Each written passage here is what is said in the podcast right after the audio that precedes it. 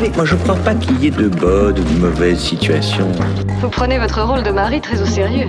J'adore respirer l'odeur du napalm le matin. Oh, mais tu dînes en cravate maintenant? Je pense que quand on mettra les cons sur orbite, t'as pas fini de tourner. Vers l'infini C'est un plaisir de vous rencontrer, monsieur Labadite. Mon mari est absent, vous voulez voir mes fesses? Et ensuite je vous roulerai une pelle. Bonjour et bienvenue dans l'épisode 4 de la saison 4 du podcast Cinématrack, qui est aussi le premier épisode de l'année 2024, où nous allons parler de Priscilla, de Sofia Coppola.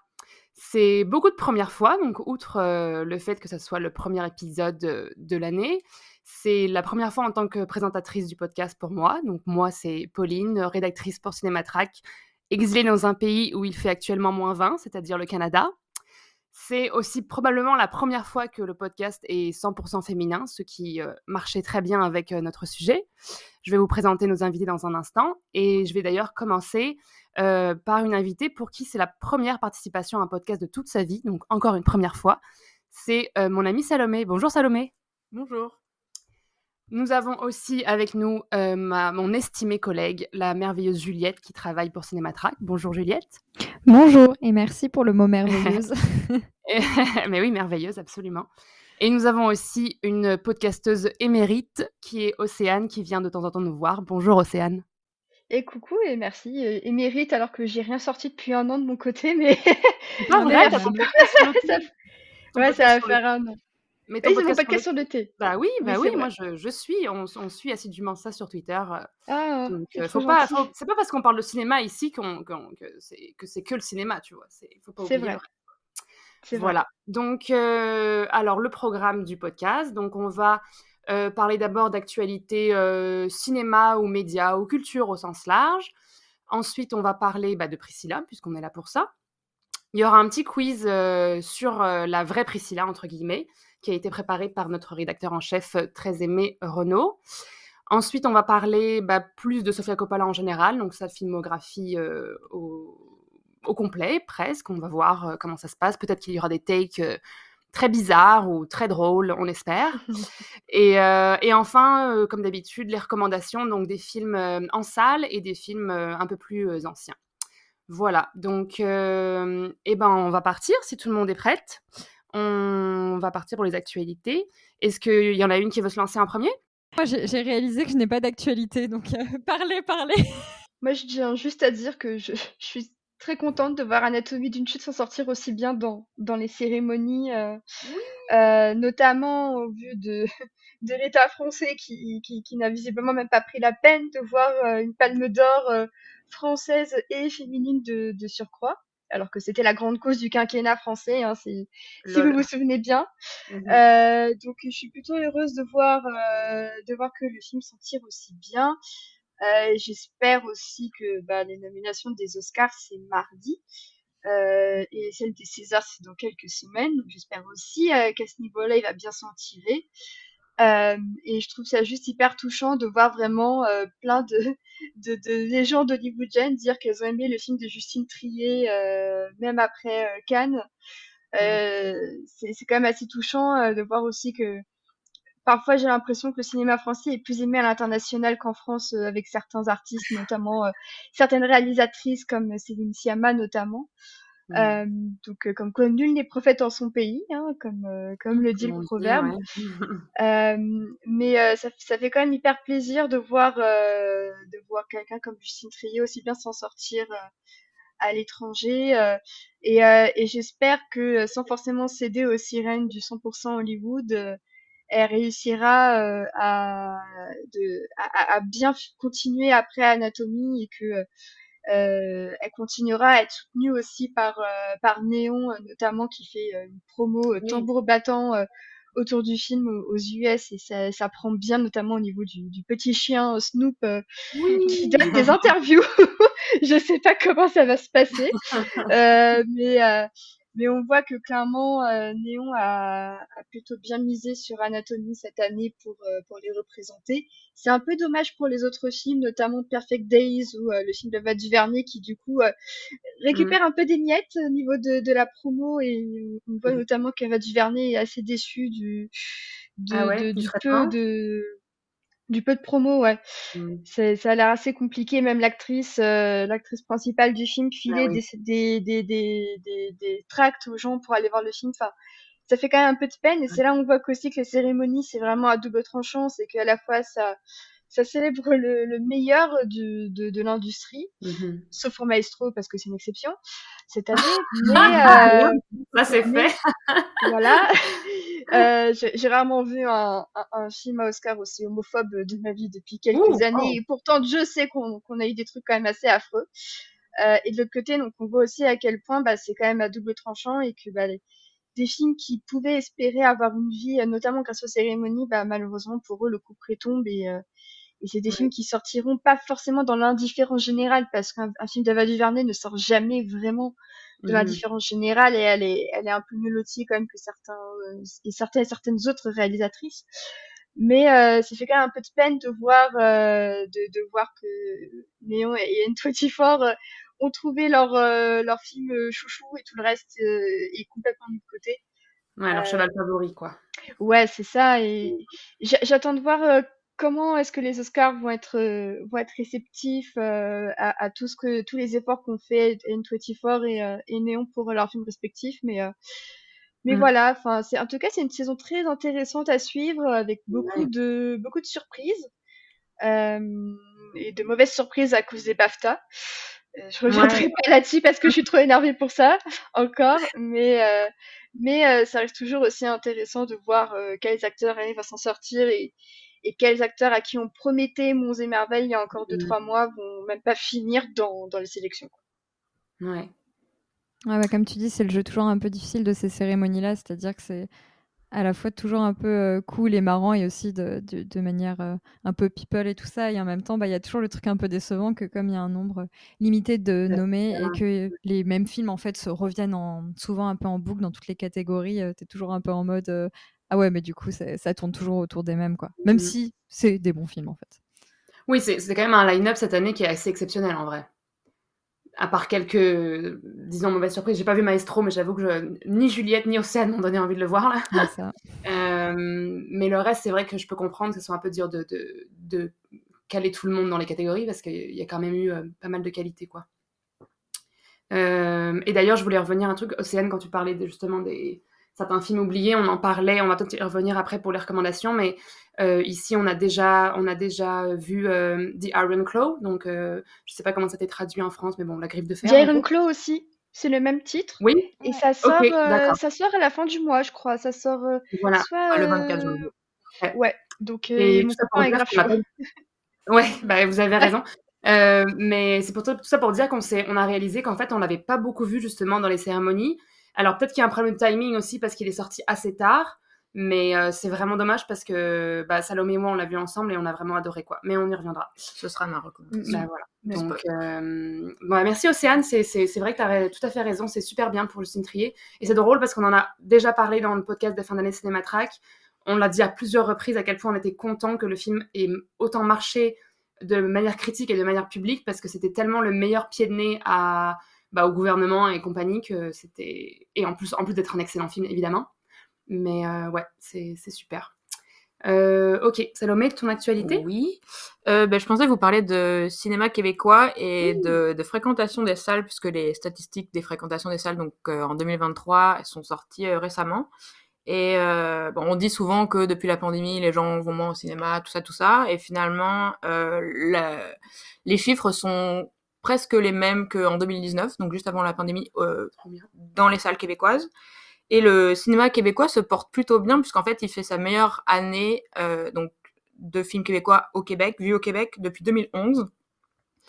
Euh, notamment, il y a quelques films aussi qui vont, qui vont sortir ou qui sont sortis en France. Bah, je pense à Simple comme Sylvain de Monia Mhm. Chokri. Chambre Rouge, qui est actuellement en salle en France, je pense, de Pascal Plante. Il y a aussi Vampire humaniste cherche humain consentant qui va sortir bientôt, il me semble. Donc ça, c'est pour les films plutôt indés, donc qui sont des films de qualité. C'est pas eux qui ont rapporté le plus de, de, de, de spectateurs, mais il y a aussi euh, des films comme il y a, j'ai, euh, l'été dernier, je pense, quelque chose comme ça, d'une réalisatrice québécoise qui a apparemment beaucoup beaucoup marché. Il y a aussi Testament de Denis Arcand Ah, oui. qui Bon, on l'a pas vu, je pense que c'est un film un, petit peu, un petit peu réac. Mais en tout cas, euh, voilà, il y a les Québécois vont au cinéma et le cinéma québécois se porte très bien. On peut dire aussi que c'est une année où en plus il y avait on peut pas se reposer sur Xavier Dolan ou quoi. C'est pas lui qui a amené les gens au cinéma, donc voilà. We are so back. c'est ça. Et puis a priori, on pourra plus jamais se reposer sur Xavier Dolan. Hein. Voilà. Ouais. Sans vouloir rappeler des souvenirs.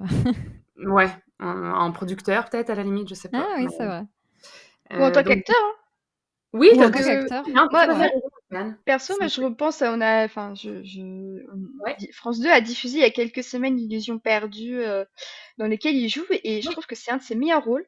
Et je trouve vraiment excellent dedans, et ça m'a trop étonnée parce que moi, Dolan, j'ai je suis pas la plus grande fan, mais je suis sortie du film en me disant putain, mais c'est un super bon acteur en fait. Enfin, et franchement, même si en fait il a un point de vue assez pessimiste sur le monde qui nous entoure, et pas mal de gens disaient ah il fait un peu sa drama queen, mais moi je pense qu'il a totalement raison. Et, et je trouve ça au contraire extrêmement triste qu'il ait ce point de vue et que tout le monde cherche plus à se moquer qu'à comprendre ce qu'il veut dire. Et moi ça me ça m'agace un peu. Mais euh, mais j'espère aussi quand même. Que si de temps en temps il veut faire l'acteur, même en tant que second rôle ou quoi, j'espère quand même qu'il va pas forcément couper à 300%. Euh. Je trouverais ça dommage, mais en même temps, je, comprends le fait qu'il vive une crise un peu à tous les niveaux de sa vie, j'ai l'impression. J'espère juste qu'il va aller mieux. Hein. Oui, tout à fait. aussi. Bah, Dolan, je pense qu'il a surtout été un peu broyé euh, avec euh, John F. Donovan. c'est John F. Donovan ou un truc. Oui, c'était ça. Oui, son film américain, ouais, ouais. C'était qui s'est très très mal passé. Et après Mathias et Maxime, où je suis pas sûre qu'il y ait eu le, succès éventuellement attendu, même si c'était un petit film, mais c'était très bien. Enfin, moi j'ai beaucoup aimé. En oui, moi aussi j'ai beaucoup aimé. Et euh, mais ouais, enfin, il y a vision pessimiste du monde. Hein. En plus, je pense vraiment l'industrie, la culture en général, ouais. Un peu du parasocial, mais je l'imagine un peu détruit. sur ces films. projette quoi. voilà, c'est ça. J'ai mm. été détruite à sa place. Ouais, on comprend. Il a un, il a un mini rôle dans le rôle de, dans le film de Bertrand Bonello, La Bête, qui va sortir. Moi, je l'ai vu ah, en bah, festival. Tu l'as vu, toi C'est lui, la voix off. rappelle pas. Un rôle, c'est un grand mot, mais c'est lui qui fait la voix off. Euh, euh, l'intelligence artificielle, ou c'est lui. C'est compliqué de le reconnaître parce qu'il a ah. pas, il a gommé son accent. Il parle comme une machine, comme un ah robot. Mais, mais attends, mais j'ai vu le film aussi, mais pour moi, c'était la... c'était Gaspard Ulliel à la voix off. Ah. Ah, mais est-ce que ça a changé entre temps Ou alors il fait la voix au Québec et pas. Non, ça fera pas de sens. Parce que normalement. Bizarre, non, mais... Pardon. Normalement, Gus Gaspard Ulliel était censé jouer le rôle de. Oui, je sais, je sais. De Georges Mackay, ouais.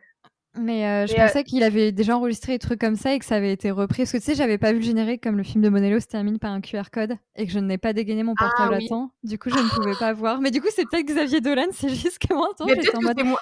Il me semblait. Mais oui, c'est vrai qu'il n'y avait pas de générique. Donc, euh, Non, mais même dans la bande-annonce, pour le coup, on reconnaît bien la voix de Dolan qui ah pose des questions à Elsa Seydoux. J'ai pas encore film. Mais... bah, c'est marrant.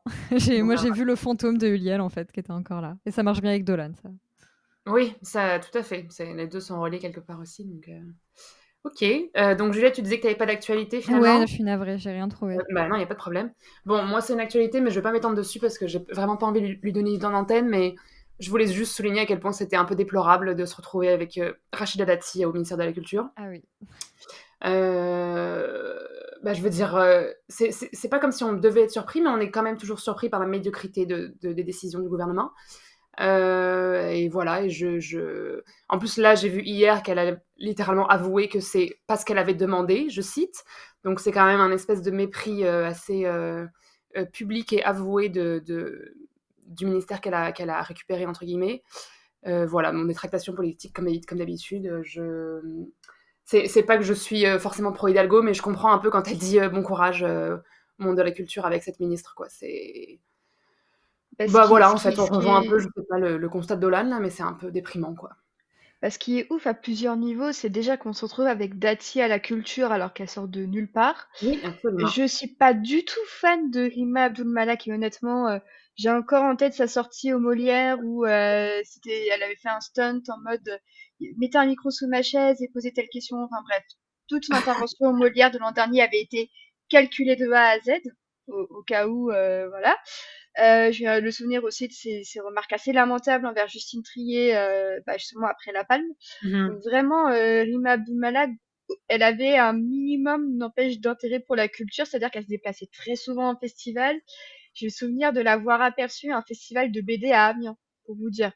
Donc, Quand même, ok, Donc, ok, franchement, je, je, je n'ai aucun, aucune espèce de respect pour cette dame, mais au moins, elle, elle connaissait un peu ses dossiers. Enfin, elle, elle Un peu les dossiers, quoi. elle- voilà, tout simplement, elle connaissait un peu les dossiers. Mhm. Euh, et ce qui est drôle, c'est qu'il y a un article qui a été partagé euh, où, euh, dans Paris Match où elle se plaignait que Rima Abdul-Malak lui avait littéralement rien laissé dans le bureau, même pas un organigramme. Donc t'as Dati qui chouine en machin en disant oui, Mon en plus je suis stressée parce que j'ai même pas les bases.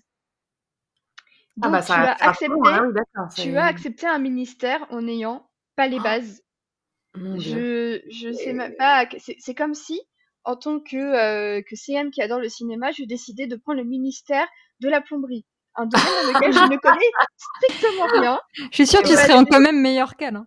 Oui, Oui, exactement. probablement. Probablement. Donc après, il y a des gens qui disent oui, mais après, il y a son cabinet. Honnêtement, Oui, je, m'en euh, fiche un peu de son cabinet, en fait. Le symbole est tellement insultant de se dire, c'est un petit truc que je prends en attendant de... euh, comme si la culture était vraiment ce, ce, ce trou que tu prenais entre, 5 et, entre, entre 6 et 7 avant de, avant d'aller au dîner euh, au Fouquet's avec Macron et compagnie. Je trouve, je trouve ça tellement insultant. Ouais, ça je, je, le je mot. le dis, je le dis avec toute, tout l'enthousiasme que je pourrais avoir pour ce type de soirée. J'espère vraiment que tout le monde va la défoncer au César. Si déjà elle daigne se déplacer, parce que c'est même pas sûr, ça se trouve, elle vrai. aura un dîner plus intéressant en face pour, pré- pour préparer les municipales 2026, n'est-ce pas? Ouais. J'espère vraiment qu'ils vont se lâcher sur les discours. Parce Ouais, je que pour le hein. moment, à part Anna Mouglalis, qui vraiment était comme Oui. ronds de flanc, interviewée en direct, euh, incroyable. Ouais. c'était incroyable. Pour le moment, j'ai pas entendu grand monde de la culture parler de sa nomination. Mm. J'espère vraiment qu'ils vont se réveiller parce que là, euh, tu peux pas juste dire euh, que c'est une nouvelle ministre et que euh, elle remplace l'ancienne. Là, c'est clairement on on met quelqu'un mais qui va rien faire du tout et qui va sûrement ne faire qu'empirer les choses au rythme où les choses vont quoi. Ouais, voilà, c'est ça, parce que moi, des, des personnes intermittentes du spectacle que je connais, en fait, beaucoup ont peur qu'une qu'une femme tellement de, de droite et Mhm. libérale euh, comme elle, euh, ils ont trop peur pour le régime intermittent de manière globale, en fait, Oh, hein. la- Je, j'ai j'ai tendance à, à espérer que ça, parce que contrairement à Dolan et à vous, je suis optimiste. Bravo. mais, euh, mais, euh, mais oui, pas mal de gens ont un peu peur de ça, ouais. Mais d'ailleurs, le, le régime intermittent qui avait été, euh, c'est juste que on- c'est marrant parce qu'on en, on en parle, euh, on en parle assez peu, mais qui avait été mis en danger là euh, récemment. Il y avait eu pas mal de grèves et tout, euh, de spectacles qui s'étaient pas faits et tout, et les médias n'en parlent pas bien évidemment parce qu'il faudrait pas commencer à parler des mouvements sociaux. Mm. Euh, mais, mais en fait, oui, ça avait déjà, le, le- le régime en question en France avait déjà commencé à être un petit peu euh, discuté en mode euh, mais peut-être qu'on leur donne trop d'argent ou peut-être qu'il faudrait faire plus d'heures euh, pour avoir le droit de l'avoir.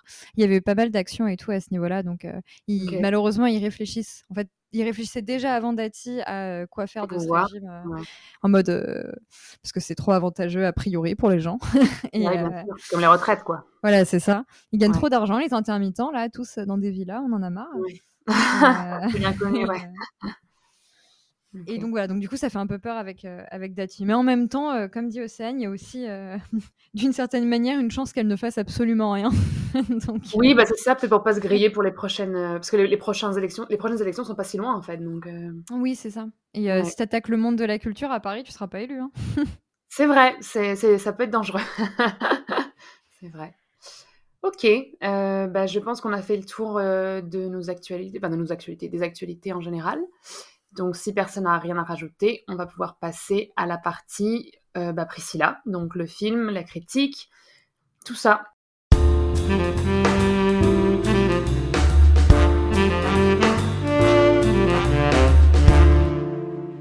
Est-ce que quelqu'un veut résumer le film?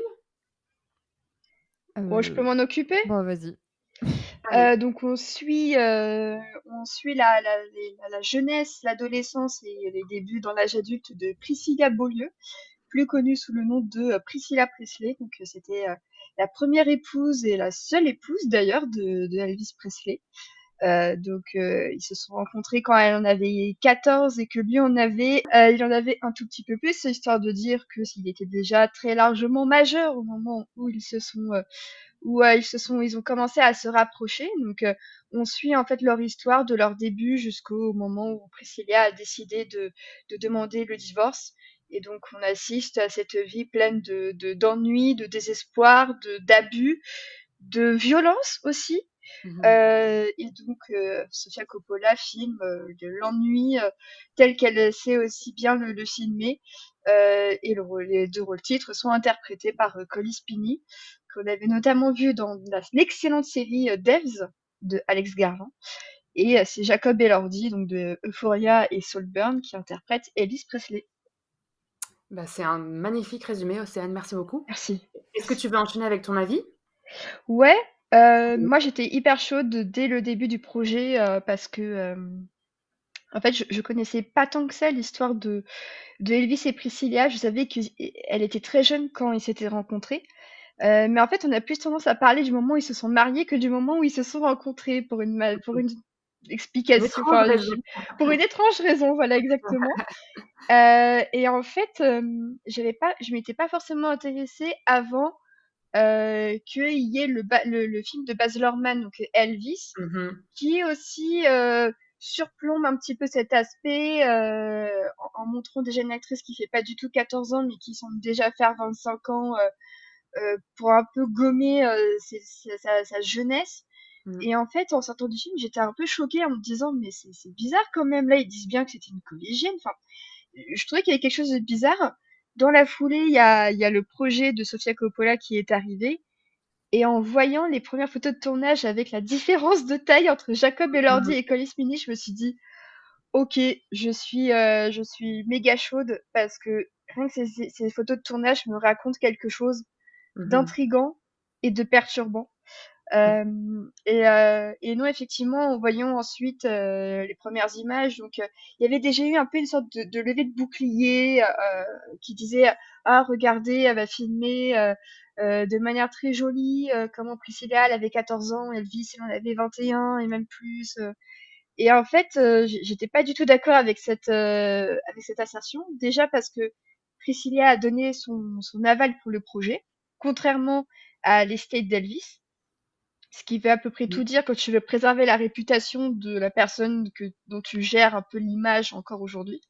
Mmh. Euh, et en plus de ça, c'était adapté des mémoires de Priscilla. Et moi, en fait, je savais pas du tout tout ça, en fait, qu'elle avait sorti un livre sur, ce que, sur, son, sur son histoire. Euh, enfin, il y avait tellement de choses que j'ignorais, en fait, et je suis encore un peu choquée de voir euh, à quel point il y a tellement de choses que je savais pas, alors que je, que je pensais un peu connaître ce qui s'était passé avec Elvis Presley et tout ça. Et euh, c'est pour ça, en fait, le, film m'a vraiment euh, un peu choqué dans sa manière de montrer de, de façon aussi douce euh, et aussi élégante quelque chose d'infiniment violent au niveau psychologique et même au niveau physique. Mmh. Et c'est, à mon sens, le film le plus violent de Sofia Coppola. Euh, tout en nous dans, dans, son esthétique aussi aussi habituelle aussi magnifique avec toutes ces tenues incroyables, cette bande son euh, géniale, euh, les décors aussi, on voit à quel point ils sont ils sont trop bien refaits, euh, Graceland euh, notamment et tout ça. Et clairement pour moi c'est vraiment le grand retour de Sofia Coppola. Donc ma hot take c'est que c'est pas son meilleur film depuis Marie-Antoinette mais depuis Somewhere parce que je suis immensément fan de Somewhere. Ah, on y reviendra. Je sais qu'il est très peu apprécié mais moi c'est vraiment un de mes préférés de Sofia Coppola. Donc en fait, ça faisait vraiment depuis euh, près de 15 ans qu'elle n'avait pas fait un film aussi fort. Et euh, pour tout ça et pour plein d'autres raisons euh, qui dépassent le cinéma, bah, je suis très heureuse que ce film existe. Très heureuse qu'il ait à ce point fonctionné aux États-Unis où sur assez peu d'écrans finalement il a retenu, il a obtenu beaucoup beaucoup d'argent, beaucoup de recettes. Donc ça c'est très chouette. En France, tu parles ou en général? Comment? En France, tu parles ou en général? Euh, je dirais juste aux US, je sais pas du tout comment il a fonctionné en France. Je sais qu'il a mieux démarré à Paris que le Elvis de Baz Luhrmann, mais euh, j'avoue j'ai pas trop suivi ce qui ce que ça a donné en France. Mais euh, en tout cas aux US, il disait clairement que le film avait plutôt bien fonctionné euh, et que la moyenne par salle était plutôt bonne. Donc je suis assez contente de voir que euh, que le film semble avoir parlé euh, même aux États-Unis alors que Elvis a encore une figure à laquelle il faut pas trop toucher. Mmh c'est un peu notre Johnny Hallyday à nous, plus ou moins. Enfin, je trouve qu'il y a quand même pas mal de, de rapprochements à faire entre les deux.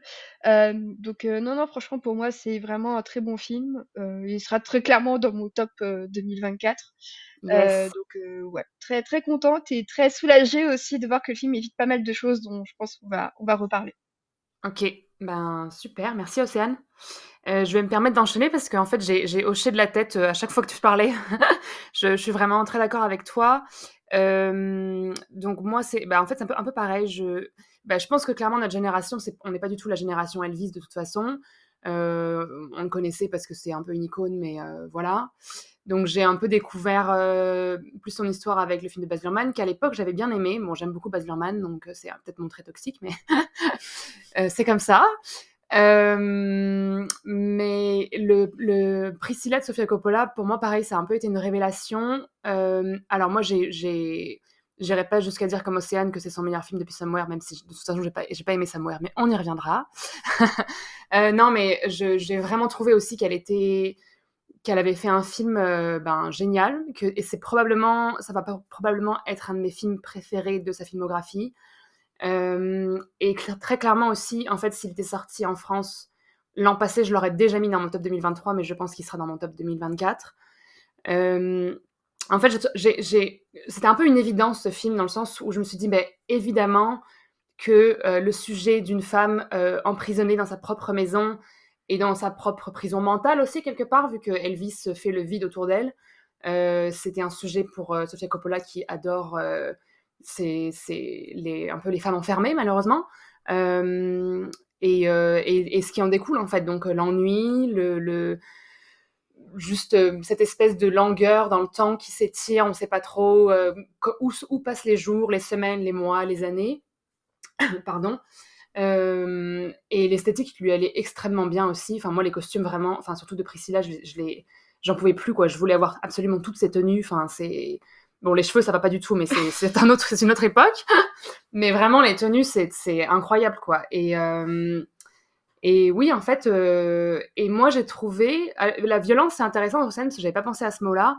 Mais moi, j'ai trouvé que c'était son film le plus féministe, quelque part dans le sens que je, elle en a fait quelques-uns. Hein. C'est pas, pas pour dire qu'elle a, a jamais été féministe avant, mais, mais là, euh, la manière dont elle dépeint euh, l'emprise que peut avoir un homme sur une femme, la, la différence de, de, pouvoir entre les deux, même effectivement, ne serait-ce que par la taille physique, parce que là, enfin, tu peux pas ne pas être dominé par quelqu'un qui est aussi, euh, comment dire, aussi grand en fait.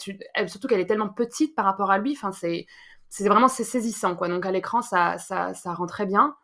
Et, euh, et c'est ça tout le tout le, le, le processus subtil et lent de comment elle tombe dans ses griffes entre guillemets qui se fait vraiment euh, qui se fait pas vraiment violemment dans le sens euh, physique du terme mais mais en fait c'est juste une emprise au fur et à mesure et, et on voit qu'en fait elle était piégée d'avance elle peut pas y échapper et euh, ça, j'ai vraiment trouvé qu'elle avait, qu'elle avait montré ça d'une manière vraiment, euh, comment dire, euh, assez à la fois évident, mais c'est pas avec des gros sabots. Et, et du coup, j'ai vraiment trouvé ça formidable.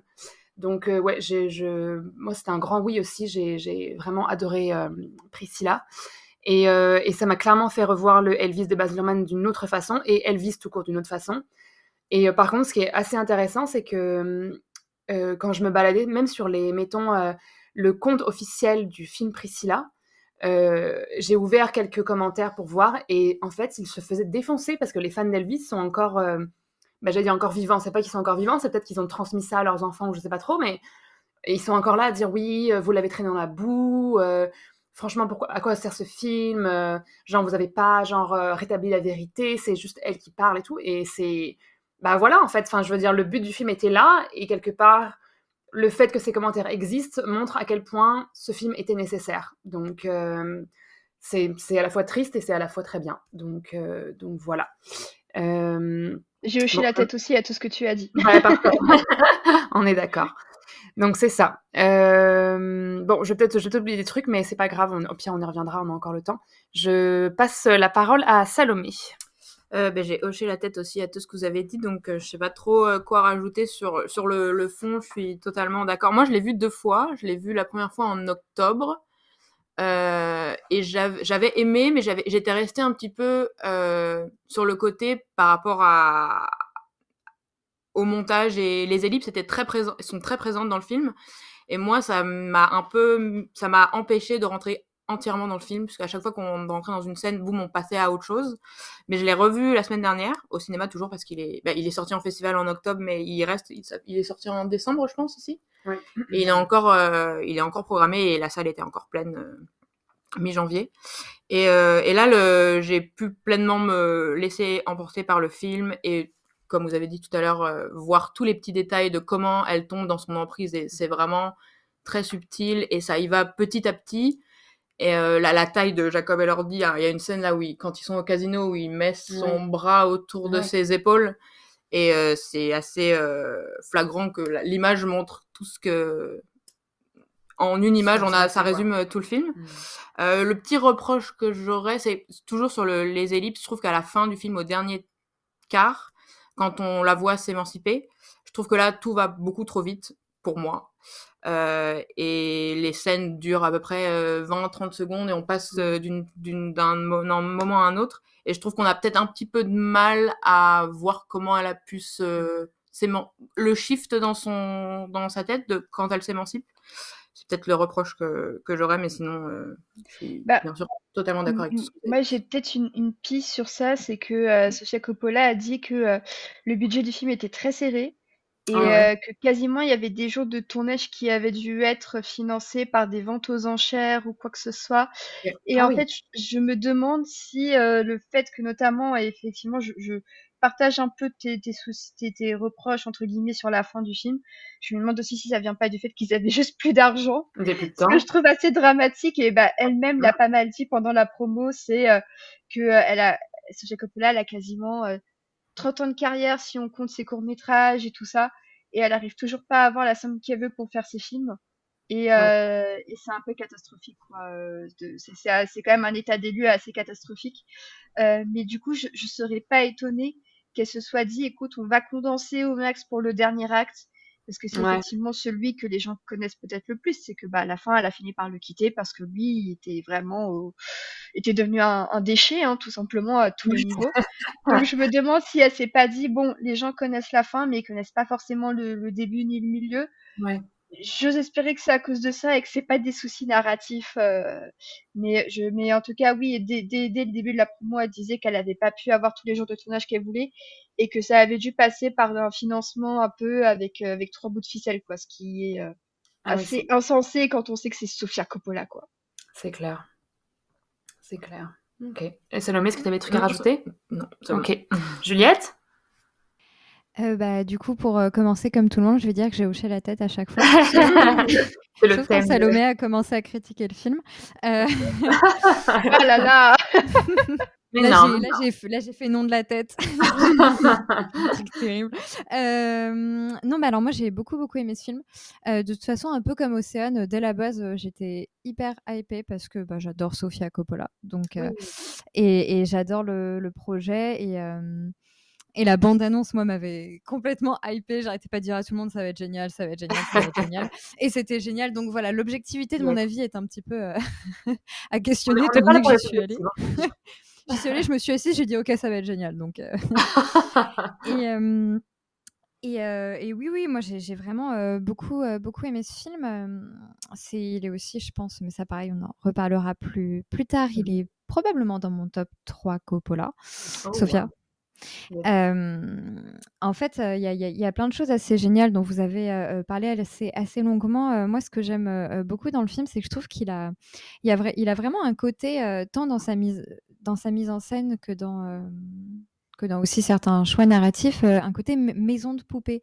C'est-à-dire que moi, ce que, j'aime, ce que je trouve hyper intéressant dans le film, c'est que Priscilla, on dirait vraiment que c'est une, en plus, elle, est très jolie, toujours parfaitement habillée, tout ça. Puis elle a, elle a, un visage assez poupin en réalité, l'actrice. Et, et, on dirait vraiment une sorte de poupée, de jouet que bah, son père la donne, accepte de la donner à un homme qui ensuite, lui, va vraiment l'habiller, lui dire où elle est etc. Genre toute la scène où il veut lui-même l'habiller et la coiffer, je trouve ça hyper fort.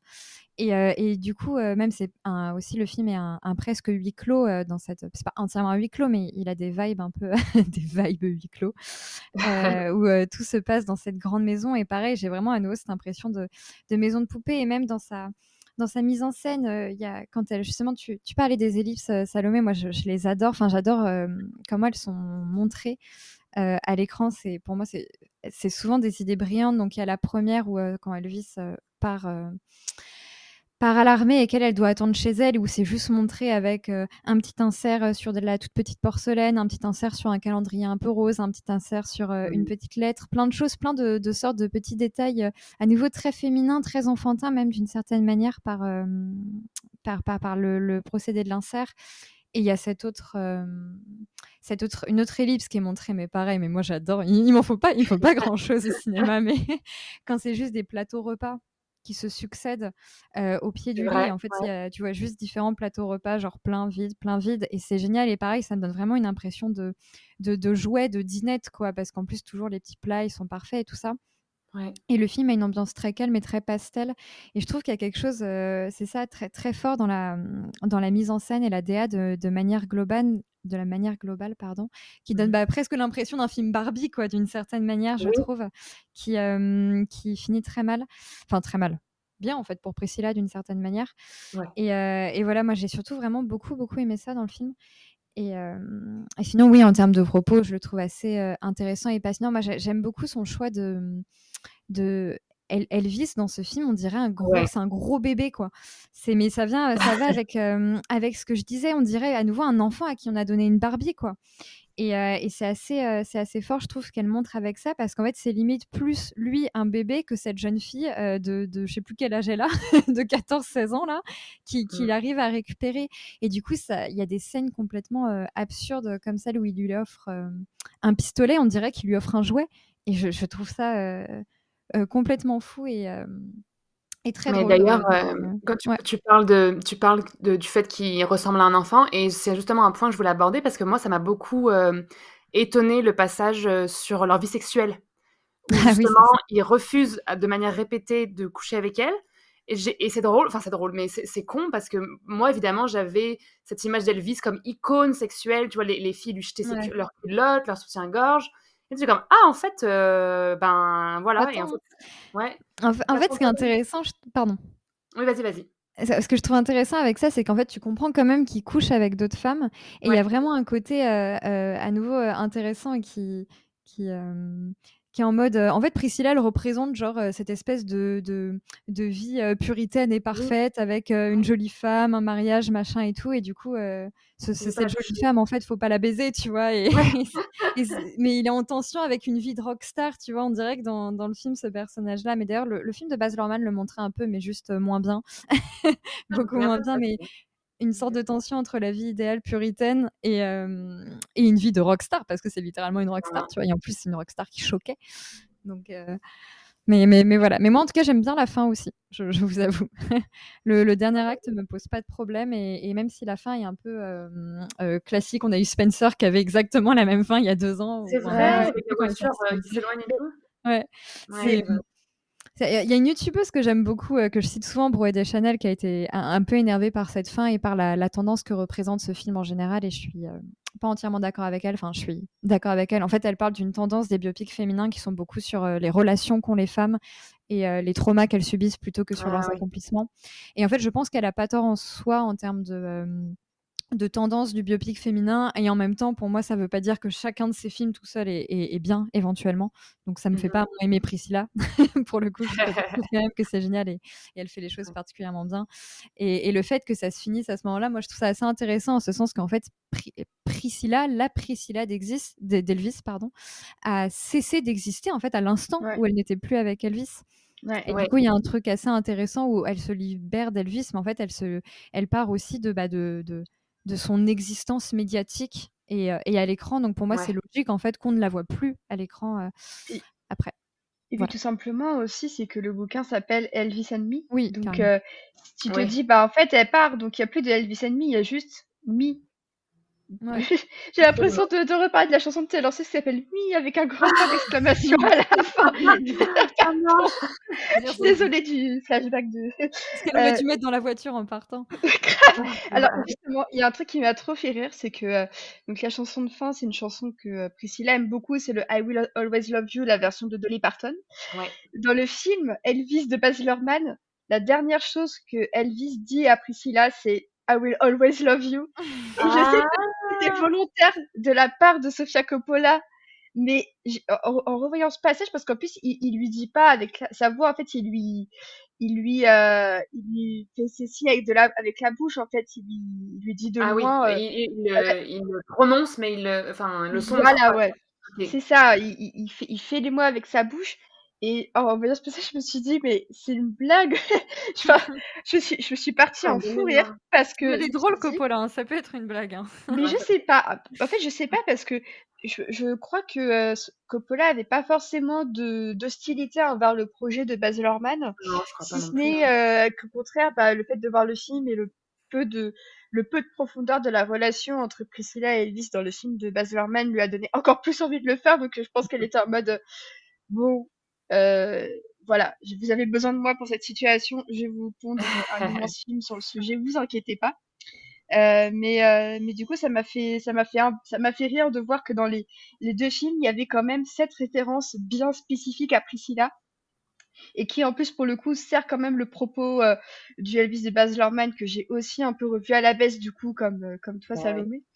Euh, ouais, forcément ça ça fait ça fait tout drôle de se dire putain pendant tout ce temps il y avait cette vérité qui existait et au final euh, Baz Luhrmann a préféré mettre Doja Cat dans la bande pour une raison que que j'ignore. Voilà, c'est en partie. Après finalement Ouais, mais Baz Luhrmann, le sujet lui allait très bien et Sofia Coppola, le sujet lui allait très bien. Oui, oui, c'est ça. Après, moi, j'ai dans, dans le sans, refaire le, procès du Elvis de Baz Luhrmann, le moment où mmh. tu entends la, la, voix off du colonel Parker qui fait, euh, en fait, euh, elle était, elle était très mature pour son âge. Enfin, il y, a tout un propos sur ça, un peu qui m'a un peu dérangé en mode non, ouais. les gars, elle avait quand même 14 ans. Euh, peu importe comment vous la faites parler, elle a 14 ans au moment des où elle, elle rencontre Elvis. C'est c'est inéluctable. euh, et un autre point aussi dont je voulais parler, c'est on parlait du fait que Elvis était un, un, petit garçon. Le film commence quand même avec euh, Elvis. L'une des premières choses qu'il dit à Priscilla, au-delà du fait qu'il est en service militaire, euh, c'est qu'il a perdu sa mère récemment. C'est vrai. Euh, et euh, en fait, ce passage m'a beaucoup touchée parce que euh, je, autant je pense que le film est pas mal à charge contre Elvis, autant je pense qu'il met quand même le doigt sur quelque chose qui est que je pense que la mort d'Elvis l'a complètement fucked up à un niveau inimaginable. Euh, je c'est pas pour dire qu'il aurait il se serait pas mis avec Priscilla si sa mère était toujours euh, vivante. Mmh mais je pense que quelque chose en lui a complètement changé au moment où sa mère est décédée. Ce que ont très bien compris les deux films pour le coup. Oui, c'est ça que j'allais dire, ouais. Et, euh, et le fait que Elvis soit d'emblée très vulnérable envers euh, Priscilla en lui disant bah ma mère est décédée, euh, en fait ça m'a beaucoup touchée parce que euh, c'est peut-être le moment le plus humain du film pour Elvis, qui est à ce moment-là du film déjà certes une rockstar, mais qui est bah, comme les personnages de Lost in Translation, pas dans son pays. Ils bossent dans un autre pays et comme Priscilla, bah, c'est deux personnes qui sont pas dans leur pays euh, respectif et qui lie un lien entre elles qui est produit par la solitude du fait de vivre dans un autre pays. Mmh Donc, ce qui est vraiment totalement cohérent avec ce que raconte euh, Sofia Coppola et puis même dans Marie-Antoinette, c'est-à-dire on a quand même une jeune fille qui, qui est baladée d'un pays à l'autre. Euh, euh, donc, euh, donc c'est, quand même assez bien euh, foutu thématiquement. Elle est douée la, la petite Coppola. mais, mais le fait que voilà ils lui disent j'ai perdu ma mère et qu'on voit aussi que il cherche inconsciemment aussi une nouvelle figure maternelle et qui ne peut pas être celle du colonel Parker parce que le colonel Parker c'est euh, l'ombre du père, c'est pas l'ombre de la mère. Et en fait, euh, le film montre Elvis comme quelqu'un qui avait besoin de figures d'autorité. Et le problème, c'est qu'il s'est complètement trompé et que euh, Priscilla ne peut pas être ça pour lui. Et en fait, il, il lui-même renverse totalement ce, ce rapport-là. Et parfois, tu as, l'impression que Priscilla est plus aussi sa fille. C'est certes sa poupée, mais parfois c'est aussi sa fille euh, plutôt que, que sa femme. quoi. Donc, euh, il y a quelque chose d'un peu dérangeant aussi, je trouve, dans, dans la manière dont Elvis voit les, les, ses proches, aussi sa bande d'amis qui ressemble un peu à des frères et sœurs qu'il n'a pas forcément eu. Mmh. Mmh, mmh. Euh, mais, mais non, mais c'est hyper intéressant, je trouve, comment elle, elle, te dit petit à petit que bah au tout début, il y a juste l'absence d'une mère qui te, qui te fout en l'air aussi à, à, un certain niveau. Oui, c'est très. Là-dessus, c'est très, comment dire, euh, compréhensible, quoi. C'est juste que ce qu'il en fait, c'est pas, pas ouf, mais. oui, voilà. Elle, elle justifie pas. Elle, elle- je pense pas qu'elle elle- elle justifie, mais je pense qu'elle essaie de comprendre et que le fait qu'elle commence d'entrer en disant je suis pas dans mon pays et j'ai perdu ma mère, c'est elle te dit euh, ce mec est foutu quoi. Ce mec est, est perdu, quoi. Voilà, Ouais, c'est ça, complètement. non, et vraiment. Ouais. Ça allait avec le fait où je disais que je trouvais que c'est- il ressemble un peu, euh, un peu à un enfant vraiment démuni, quoi. Il, comme tu dis, il a plus sa maman, il machin, et enfin, il machin, le meuf sait plus s'exprimer. Ça- c'est- avec les scènes, tu vois, qu'il peut rester des, des heures au lit euh, directement, tu vois, qui prend des, des somnifères et tout ça. En fait, il est à nouveau, c'est, t'as, tout à fait raison, Océane, quand tu dis, elle, elle n'excuse pas, tu vois. Et même Mhm. de cette manière, elle justifie pas non plus, mais elle, je sais pas comment dire, elle, elle montre, elle est en mode, c'est, c'est quand même l'état de ce mec maintenant, quoi. C'est pas, c'est pas une relation normale parce qu'il y a une différence d'âge, mais c'est pas une relation normale parce que de toute façon, Elvis, euh, il, il était, il a été fucked up euh, très vite, quoi. Ouais, finalement, c'est c'est un homme vulnérable qui s'est trouvé une femme vulnérable. Ouais, c'est ça. Ça ça a pas donné du tout un bon cocktail, mais, euh, mais ouais, c'est intéressant. Je l'avais pas, tu vois, je, ça, je viens de le. En vous écoutant, je, je viens de réaliser ça, mais ouais, c'est. Mais c'est, voilà, c'est c'est quelque chose en tout cas. hein. C'est euh, une. euh, comment dire Bah, c'est presque de la. hum, Enfin, c'est un peu des icônes de la pop culture, quoi. Enfin, c'est. c'est euh, Ouais. c'est ouais, les, les coulisses de- d'une histoire euh, qu'en fait tout le monde connaît, mais tout le monde ne connaît pas, clairement. Mais ouais. Ok. Est-ce que est-ce qu'on aurait oublié de dire quelque chose sur ce sur ce film euh, génial? Euh, Euh, moi, j'ai oublié. de- Oh. Ouais, vas-y. Juliette.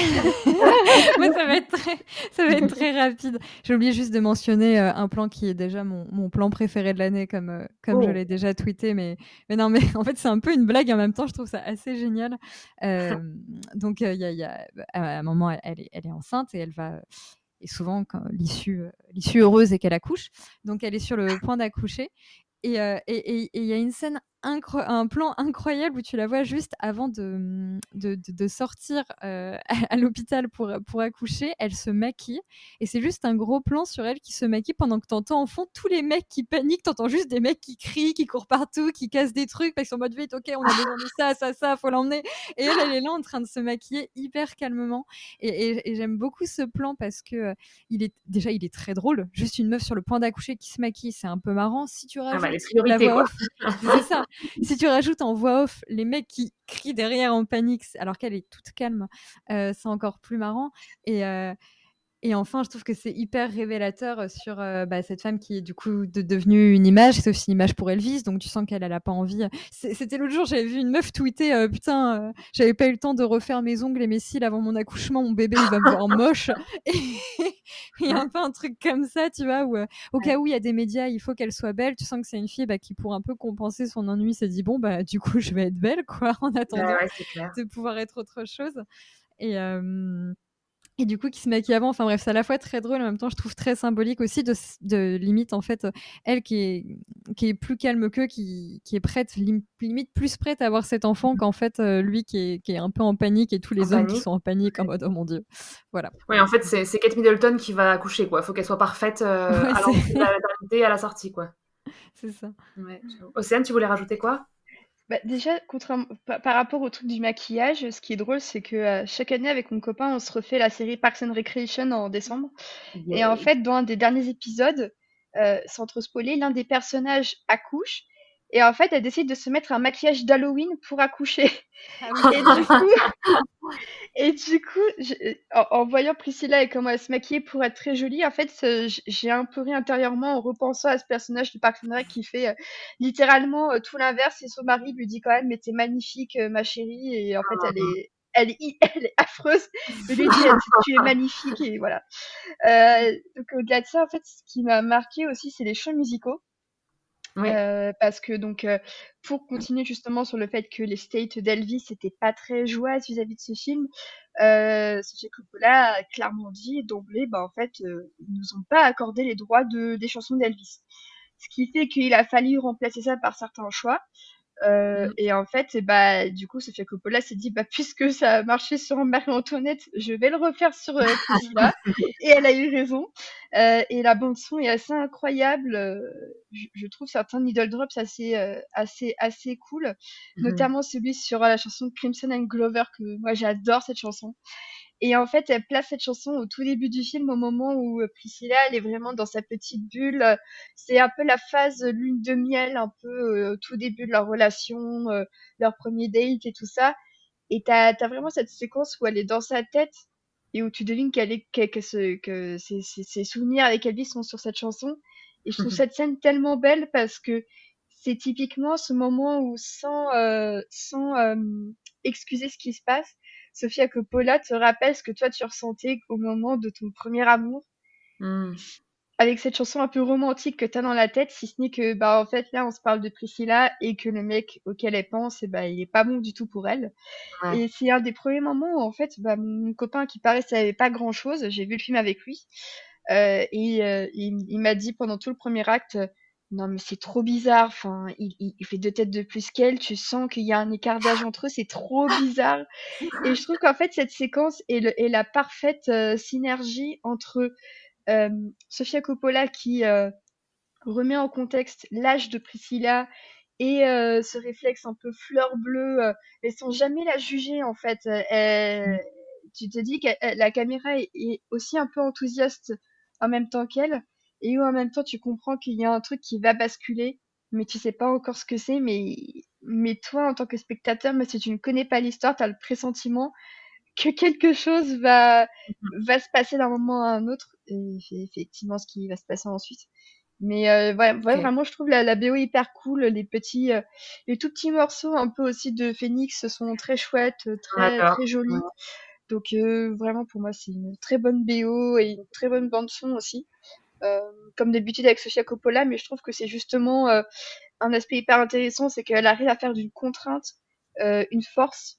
Et là, en l'occurrence, la contrainte, c'était que bah, l'esthète d'Elvis était, était vent debout contre elle.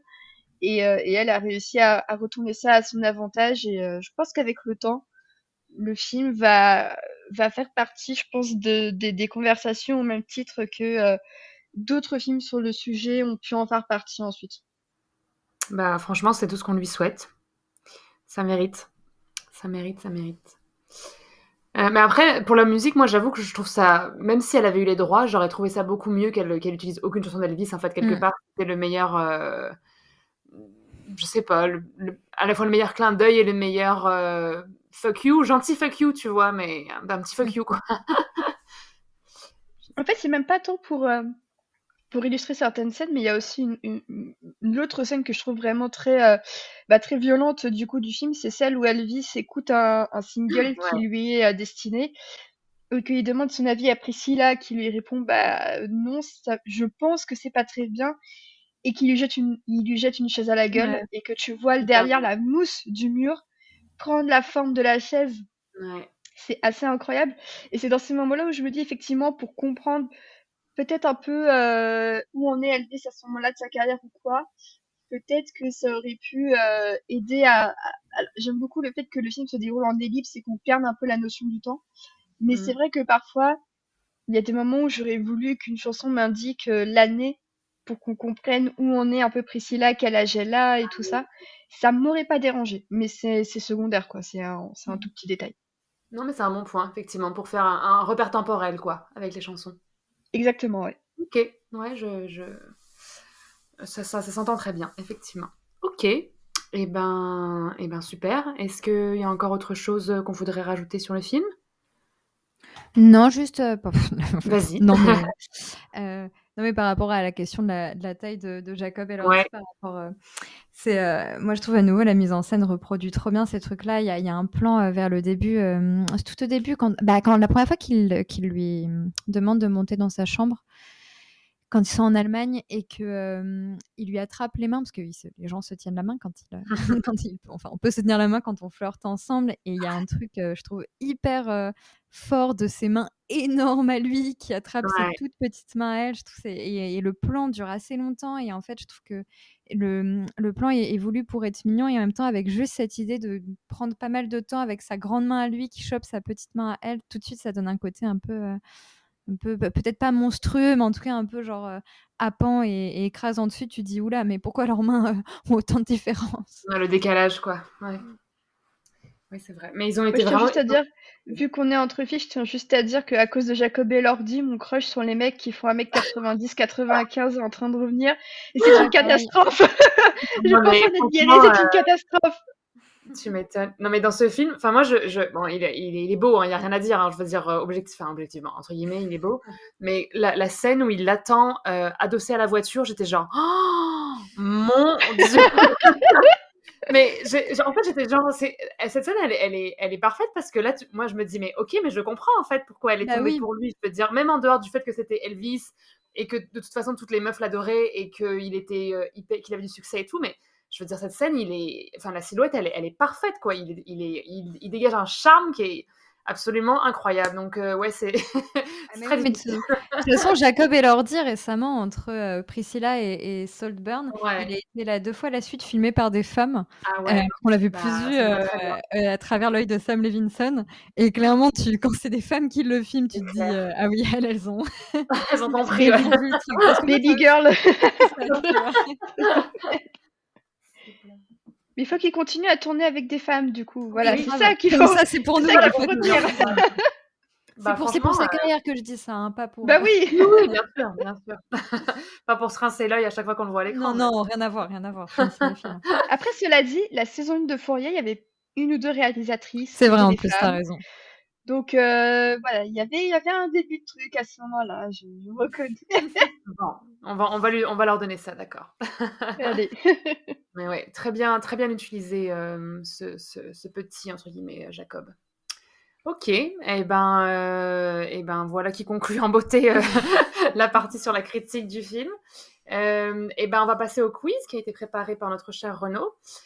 Le Priscilla Quiz, donc euh, fait par Renaud. Je décline toute responsabilité quant aux questions et aux réponses. Je l'insulterai ce soir, puisque je, je le vois ce soir. Donc Eh je, ben, je l'insulterai si c'est trop compliqué.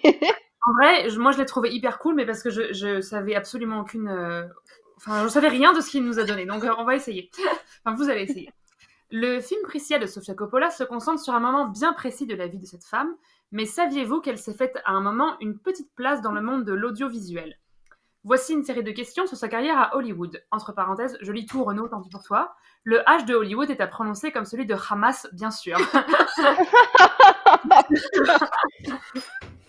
ok, première question. Alors, Priscilla a failli être l'une des trois stars d'une série télévisée à succès des années 70 et 80.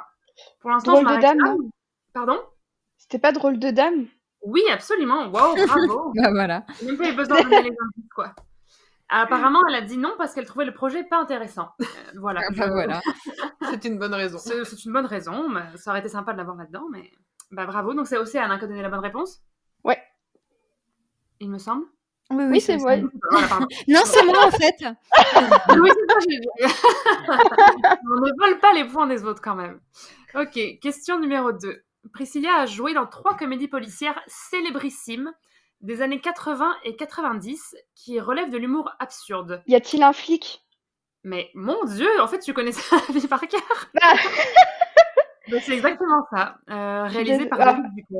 Alors, j'avoue tout. En fait, euh, vu que je travaille dans le social media pour France Télévisions, en fait, on m'avait montré, euh, il y a, il y a un, un- un- un compte qui s'appelle Culture Prime euh, que je vous recommande vivement, qui avait Ouais. sorti une vidéo sur euh, Priscilla le jour de la sortie. Et en fait, Ah. je l'avais regardé par curiosité. Je suis même pas allée Ah. jusqu'au bout. Et en fait, il, il- il- il parlait de drôle de dame et de y a-t-il un flic? Donc, Bah je suis un peu biaisée. Ah non, mais c'est très bien, culture générale.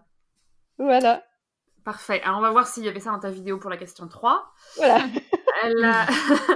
Elle a joué pendant 5 ans un rôle dans une très célèbre série américaine. Ah bah ça pour le coup, je sais, c'est Dallas, non? Et bah oui, et bah sinon, c'est, euh, bah, j'ai même pas besoin de tout lire, c'est incroyable. Et Pardon. On, on censure Renault. Oui, non mais j'ai quand même lui, mais, mais on sent sur ses indices, oui, clairement. Tu as vu aussi cette vidéo, Juliette? Non, j'ai pas vu la vidéo, mais je sais pas pourquoi je connaissais cette info C'est à la drôle, con. moi la con. Non, non, pardon, je... Ok. Un peu de respect pour eh ben, Dallas. oui, oui, navré, navré. Alors, donc à cause de ce rôle dans Dallas, justement, elle a par contre dû refuser un rôle important dans une immense franchise de cinéma populaire. Euh, Alors, je vais m'arrêter là pour l'instant si vous avez une idée, mais sinon j'ai des indices après. Est-ce que vous avez Ah une putain, idée? je crois que j'ai, je crois que la vidéo Vas-y. Euh, Dallas, c'est année. euh, C'est années 80. Bah là, là Renault n'a pas mis les années, mais en fait, c'est une, euh, une franchise qui, qui- qui existe depuis très longtemps et qui est encore en cours aujourd'hui. Star Wars Non Les Indiana Marvel Jones Alors attends, j'ai entendu Indiana Jones et Juliette, t'as dit quoi? Les Marvel, mais en fait. euh, Non. euh, si- alors, l'indice suivant, ça va être très drôle parce que vous allez rigoler, mais parce que ça peut être n'importe quoi. Donc, je, je lis l'indice de Renault. Le genre de rôle vraiment pas très intéressant pour l'acting. Et en même temps, les seuls rôles existants pour les femmes dans cette franchise. Ah, James Bond? Euh, oui, c'est James ah, Bond. James Bond, Ah bah oui. ouais. Eh oui. Donc euh, voilà, j'imagine qu'elle a failli faire la- soit la méchante, soit la James Bond girl. Il doit y avoir que ça à faire euh, dans ce genre de film à l'époque, en tout cas. Ouais. Très bien. aujourd'hui. Ouais. Oui, Mm. voilà. Euh, ok, euh, c'est la dernière question, donc question 5. Elle a également joué dans une excellente sitcom des années 90-2000, dont euh, le showrunner est celui des deux premières saisons de Ted Lasso. Ah. Euh, Speed City? Oui, absolument, Océane. Et- Eh ben, c'est incroyable. Alors, je vais juste lire parce que euh, Renaud m'a mis un message personnel. Il m'a dit Pauline, tu as intérêt à lire ce passage en faisant le quiz, merci. Donc, le passage est que le showrunner de Ted Lasso, enfin des deux premières saisons, apparemment un conflit ouvert avec Aaron Sorkin très rigolo. Voilà. Je- Ah. Ah bah voilà. Ça c'est pour moi. Ouais, c'est ça, hein, c'est le, c'est le Ocean Universe, là. Ah Quand oui. tu réaliseras un film, ce sera sur ça, hein. Ah ouais. Voilà, bon, bah, Océane, euh, grande euh, Ouais, bravo. vain- vainqueuse, grande victoire pour toi en tout cas. Gagnante, peut-être, hein, tout ça. Oui, oui, c'est pas mal. C'est la meilleure pub pour euh, Culture Prime. C'est vrai, c'est vrai.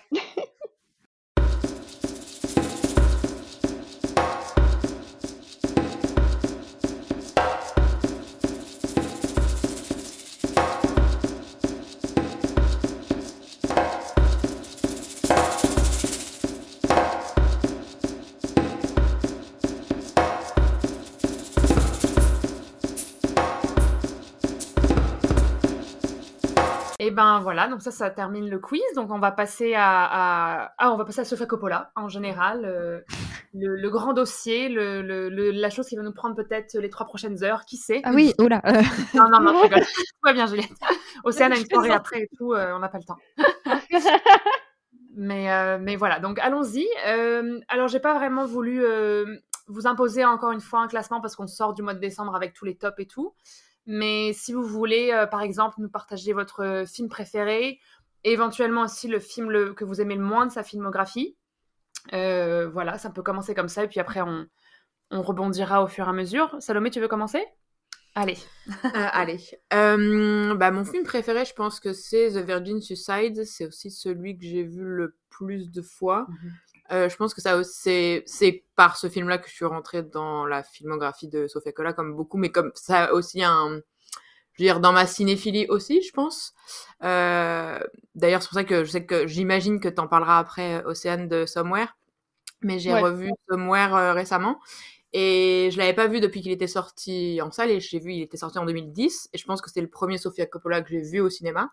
Et je l'avais bien aimé mais sans plus à l'époque mais je me sou- mais quand je l'ai re-regardé chez moi euh, la semaine dernière j'ai ressenti j'ai ressenti tout un flot d'émotions. Ça m'a rappelé le la musique de Phoenix de The Strokes qui m- ça m'a vraiment Ouais. ramené il y a presque 15 ans. Et à l'époque où je pense aussi que c'était la première fois c'était le début de ma cinéphilie on va dire où je je j'engloutissais plein de films j'ai l'impression que j'avais tout le cinéma à rattraper et que vraiment Sofia Coppola c'est une des premières ré- réalisatrices où je suis allée au cinéma bah où j'allais au cinéma pour la réalisatrice en fait. Euh, donc euh, donc voilà. Euh, donc voilà The Virgin Suicide euh, j'aime j'aime presque tous ses films finalement à part On the Rocks mais est-ce qu'on le compte vraiment? Je pense qu'on va peut-être être plus ou moins toutes d'accord là-dessus Ouais, c'est ça. J'aime toute sa filmographie et je suis d'accord aussi pour dire que Priscilla c'est quand même son retour, son grand vrai retour. Euh, J'avais aimé Somewhere, mais euh, mais voilà, j'aime euh, euh. J'aime Sofia Coppola, sa filmographie et en général. Ok. Et donc ton, ton, ton Ouais, c'est ça. le moins, c'est the ah, Rocks ben, je- ouais, the Rocks. ouais. Ok. Je- J'arrive toujours pas trop à comprendre comment Ouais. elle a pu faire ça alors que presque tous ses films sont Mm. bons. Euh, mais Ouais. Il faut bien. il faut bien. il faut- voilà. il faut bien. Va être parfait, quoi.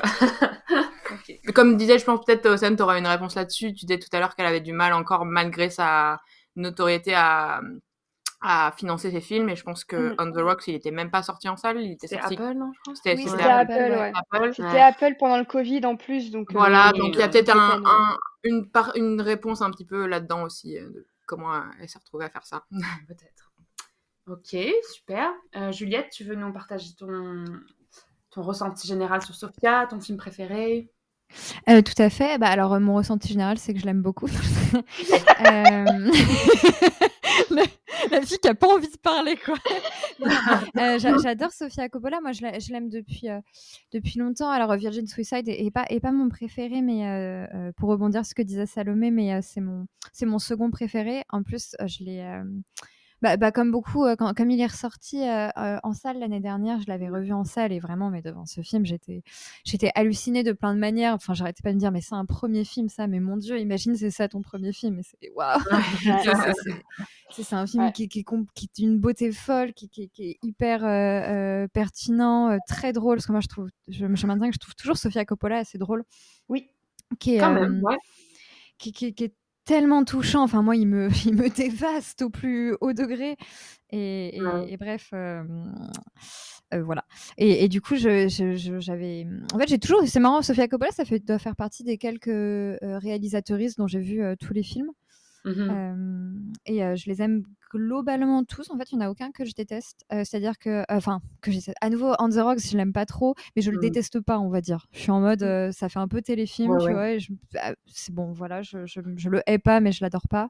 Euh, les proies, moi, j'ai été, j'ai longtemps défendu les proies, donc je continuerai de le faire. Je trouve pas que c'est un chef-d'œuvre, mais, mais c'est un, un- un- vraiment un bon film qui a une image sublime et qui, et qui a Colin Farrell, donc c'est mais du coup, un long teasing pour dire que finalement, mon préféré, c'est Oui. euh, euh, Lost in Translation, je pense. Ah. Euh, qui est un film que j'ai vu de, de- de nombreuses fois. Alors, c'est Lost in Translation et je pense mon préféré de Coppola, notamment parce que même si figure un peu controversée sur plusieurs points, j'aime beaucoup Scarlett Johansson. Et, Mm. euh, et j'ai toujours que dire Bill Murray. Ah non, non, t'inquiète pas. Là, tu t'es allé dire Juliette. Scarlett Johansson, euh, qui est une actrice qui m'a toujours euh, fascinée, que je trouve exceptionnelle depuis toujours. Euh, euh, c'est pas qu'une question de beauté. Enfin, elle, est très belle, mais je trouve qu'elle est, elle est complètement magnétique. Elle est exceptionnelle. J'adore cette femme euh, à l'écran et du coup, je pense qu'elle participe à mon obsession, à l'obsession que j'ai eu très longtemps sur Lost in Translation. Et, oui, pour, moi, c'est- un film, c'est un film magnifique. à nouveau, j'aime, j'aime beaucoup sa mise en scène. Enfin, Sofia Coppola a toujours des très bonnes mises en scène. Et dans Lost in Translation, il y a beaucoup de, beaucoup de plans sur les reflets où les personnages disparaissent entièrement, entièrement dans la ville. En fait, tous les deux, c'est en, dehors de- du, récit du film qui nous montre bien que ce sont deux personnes qui sont un petit peu, un petit peu perdues dans leur vie et qui ont dû. C'est aussi un film sur des gens qui n'arrivent pas à exister en fait. Lui, il arrive, enfin, le personnage de Bill Murray arrive pas à exister parce qu'en fait, c'est tellement devenu une star qu'il est juste l'image de cette star et en fait, l'homme derrière a, a- a du mal à être autre chose que cette image qu'il renvoie. Et elle, elle n'arrive pas à exister parce que elle, pour le coup, c'est une nobody et c'est intéressant parce que Scarlett Johansson était encore plus ou moins euh, euh, Ouais. une nobody. Je dis bien plus ou moins parce qu'elle a commencé très jeune, mais je dire, elle Oui. n'avait pas la, Oui, elle a la, pas la la- la notoriété célébrité qu'on lui connaît. Et, euh, et elle, c'est elle, c'est pour autre chose. C'est elle, tu sens qu'elle a suivi son mari, tu sais pas ce qu'elle fait là. Je- je- le premier plan du, du, du film où ça s'ouvre doucement sur elle euh, en, en culotte dans le lit, je trouve ça, je trouve, je trouve ça magnifique. C'est très beau. Elle est complètement découpée par l'image. Tu sais direct qu'il y a un problème avec elle, qu'elle est triste, qu'elle est incomplète beaucoup. Euh, voilà, je trouve que c'est un film très. Il me fait aussi un peu penser à du Wong Kar Wai d'ailleurs dans sa manière de filmer à, à Tokyo, mais je crois que c'est parce qu'elle n'avait pas euh, le droit de filmer là-bas, donc c'était juste une caméra embarquée dans la foule et bah, du coup on arrivait à capter euh, ce qu'on voulait. Je sais que c'est un film qui peut faire un petit peu débat peut-être sur sa représentation du Japon, ce que je peux tout à fait comprendre. Euh, néanmoins, j'aurais tendance à le défendre en ce sens que bah, c'est vraiment le point de vue de deux personnes dans cette ville qui connaissent pas la ville, qui sont perdues dedans et qui du coup euh, sont embarquées avec tous les clichés possibles, aussi un regard euh, d'étranger qui est partagé avec celui de la réalisatrice. Je dis pas que ça défend totalement, hein, je dis juste que du coup je, mmh. je comprends ce que je vois dans le film parce que pour moi c'est leur, c'est leur regard aussi. Mais, mais voilà, je, je pour, pour, moi, c'est un film sublime. J'adore sa fin, comme tout le monde. Qu'est-ce qu'il lui dit à l'oreille Mais en même temps, j'ai jamais réfléchi, enfin, jamais voulu vraiment savoir ce que c'est. Mais, mais voilà, c'est un film que je touche touchant, trouve touchant pardon, et, et magnifique. Mais moi, j'adore les films d'errance comme ça. Et voilà. Et du coup, bah, à, nouveau, à, nouveau, celui que j'ai le moins, c'est On the Rocks, mais je n'ai pas grand chose à dire dessus. En fait, je l'ai déjà oublié, point. Et, et j'avais juste une impression de, de, de téléfilm qui, était, qui, qui aimait un peu trop les bourgeois. Je me rappelle qu'il y avait ça. voilà, c'est tout. C'est drôle que tu dises ça parce que moi, c'est après avoir vu On the Rocks que j'ai enfin réalisé que Sofia Coppola faisait quand même des films sur les bourgeois. Et j'étais comme, oh mon dieu, j'ai mis du temps, mais. Euh, mais euh, voilà, il fallait que j'ai une révélation. Et, et, d'ailleurs aussi, je finis dans les films que je défends de Sofia Coppola, mais oui. le sait puisqu'on a déjà fait un podcast dessus ensemble. Moi, j'adore The Bling Ring aussi. Hein. Je trouve que The Bling Ring, c'est super ah. bien. Voilà. Bah, très bien. Qu'est-ce que. Ok, Océane, est-ce que tu veux enchaîner? Ouais, alors euh, moi je vais parler de mes deux préférés. Donc le premier, bah, c'est bon bah Virgin Suicides. Qu'est-ce qui n'a pas été dit sur ce film? Euh, Moi je l'ai découvert euh, vraiment la même année que Marie-Antoinette. Marie-Antoinette quand il passait sur Canal+ et que je, le regardais dès qu'il passait. du coup en fait c'était l'époque où très spécifiquement j'écoutais les Strokes, j'écoutais New Order, ah. j'écoutais The Cure, je portais des Converse.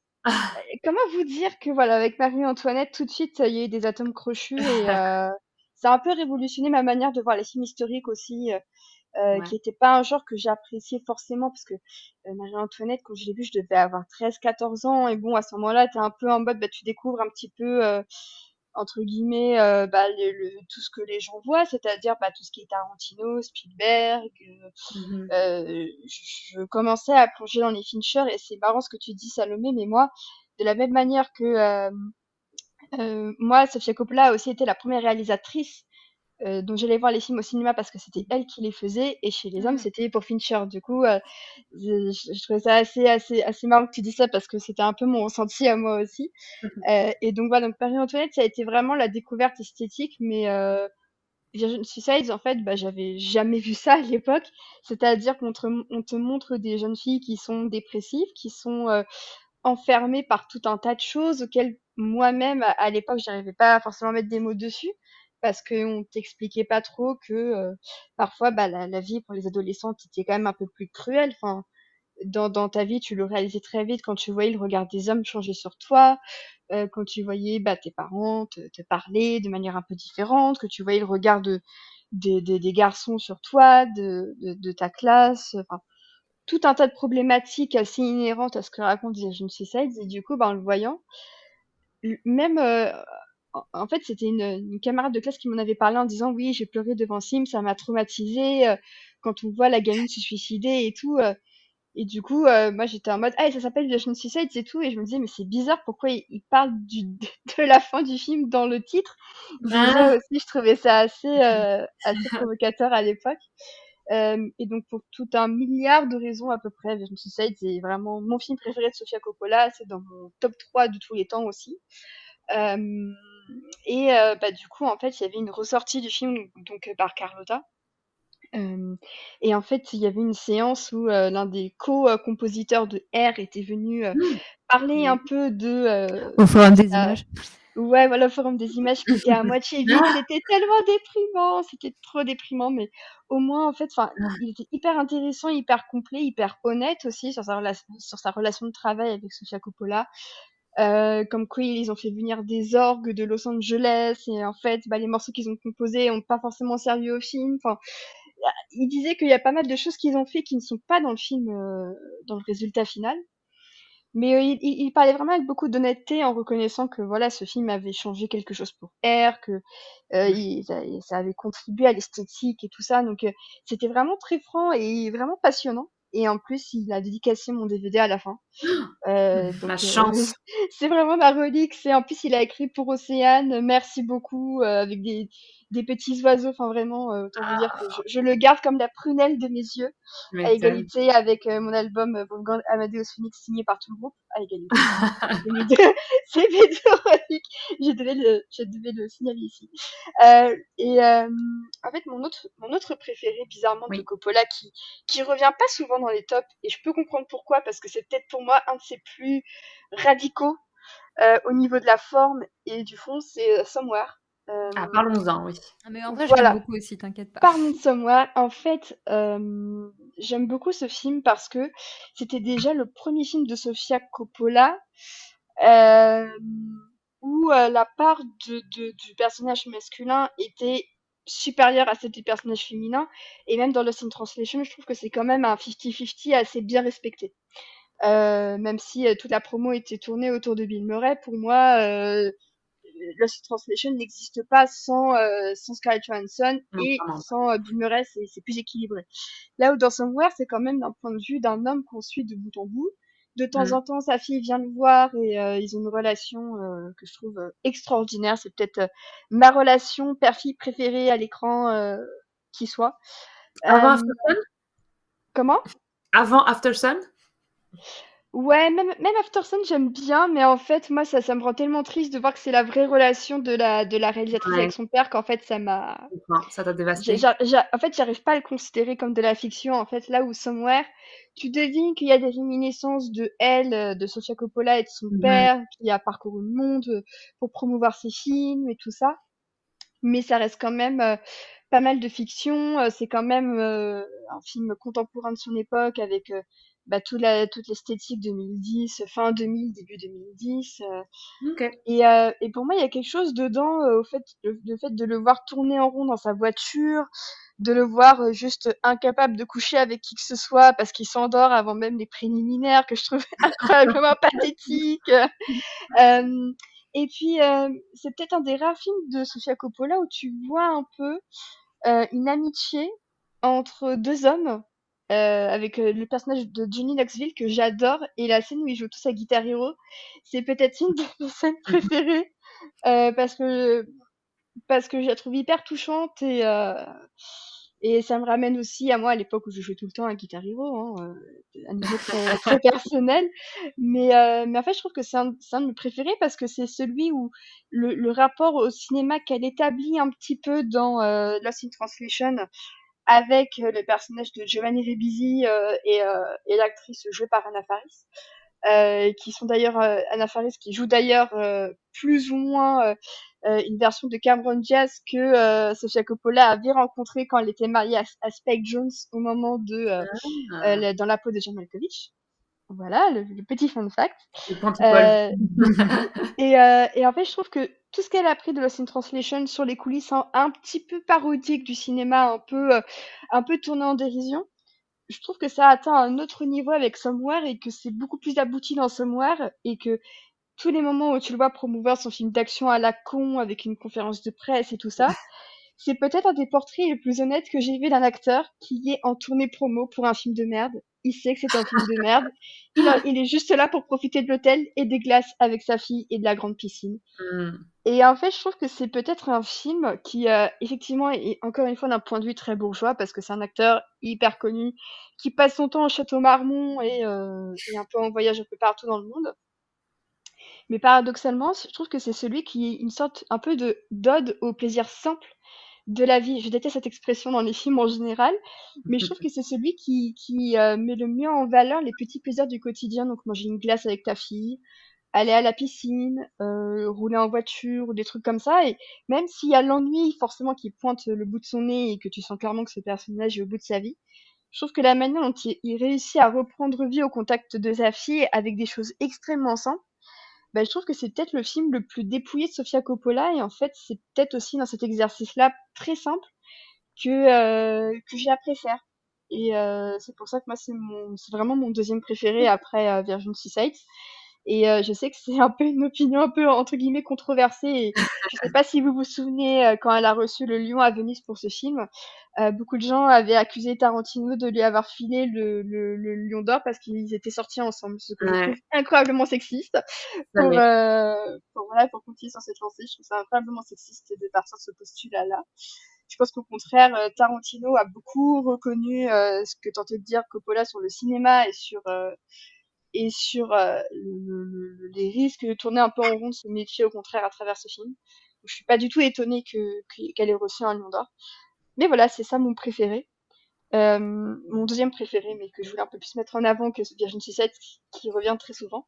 Yes. Et celui que j'aime le moins, euh, c'est peut-être... Alors moi, c'est pas Underox. Parce que Underox, je trouve que c'est un des rares qui a une, qui a une dépiction d'une femme qui n'est ni blanche ni blonde ce qui est assez rare dans la Non, mais c'est vrai qu'il faut, le noter. Il faut le noter. en parler après, oui, absolument. Et, ouais. et euh, son, son mari, c'est Marlon Wayans, et euh, la meuf qu'elle pense, euh, qu'elle, dont elle pense qu'elle pécho son mari, bah, c'est euh, Jessica Henwick. Donc c'est quand même son, peut-être son film au casting le plus diversifié, et, ouais. mm. et je trouve ça assez ironique aussi que ce soit celui avec lequel les gens ont eu le moins de, d'affect mm. finalement. Et euh, en fait, je déteste pas Underox parce que euh, tu peux le voir un peu comme une sorte de suite à Somewhere, bizarrement.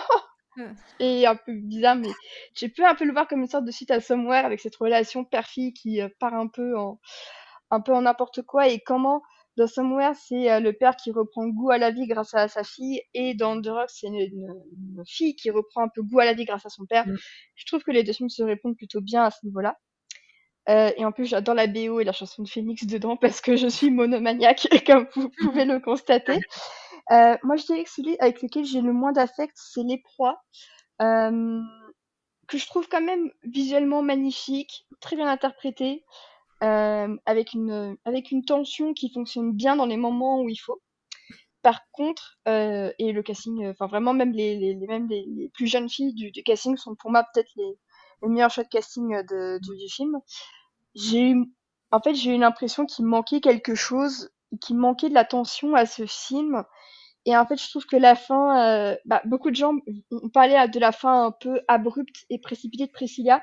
Je trouve qu'en comparaison, celle des proies est encore plus ouais. rapide, encore plus abrupte.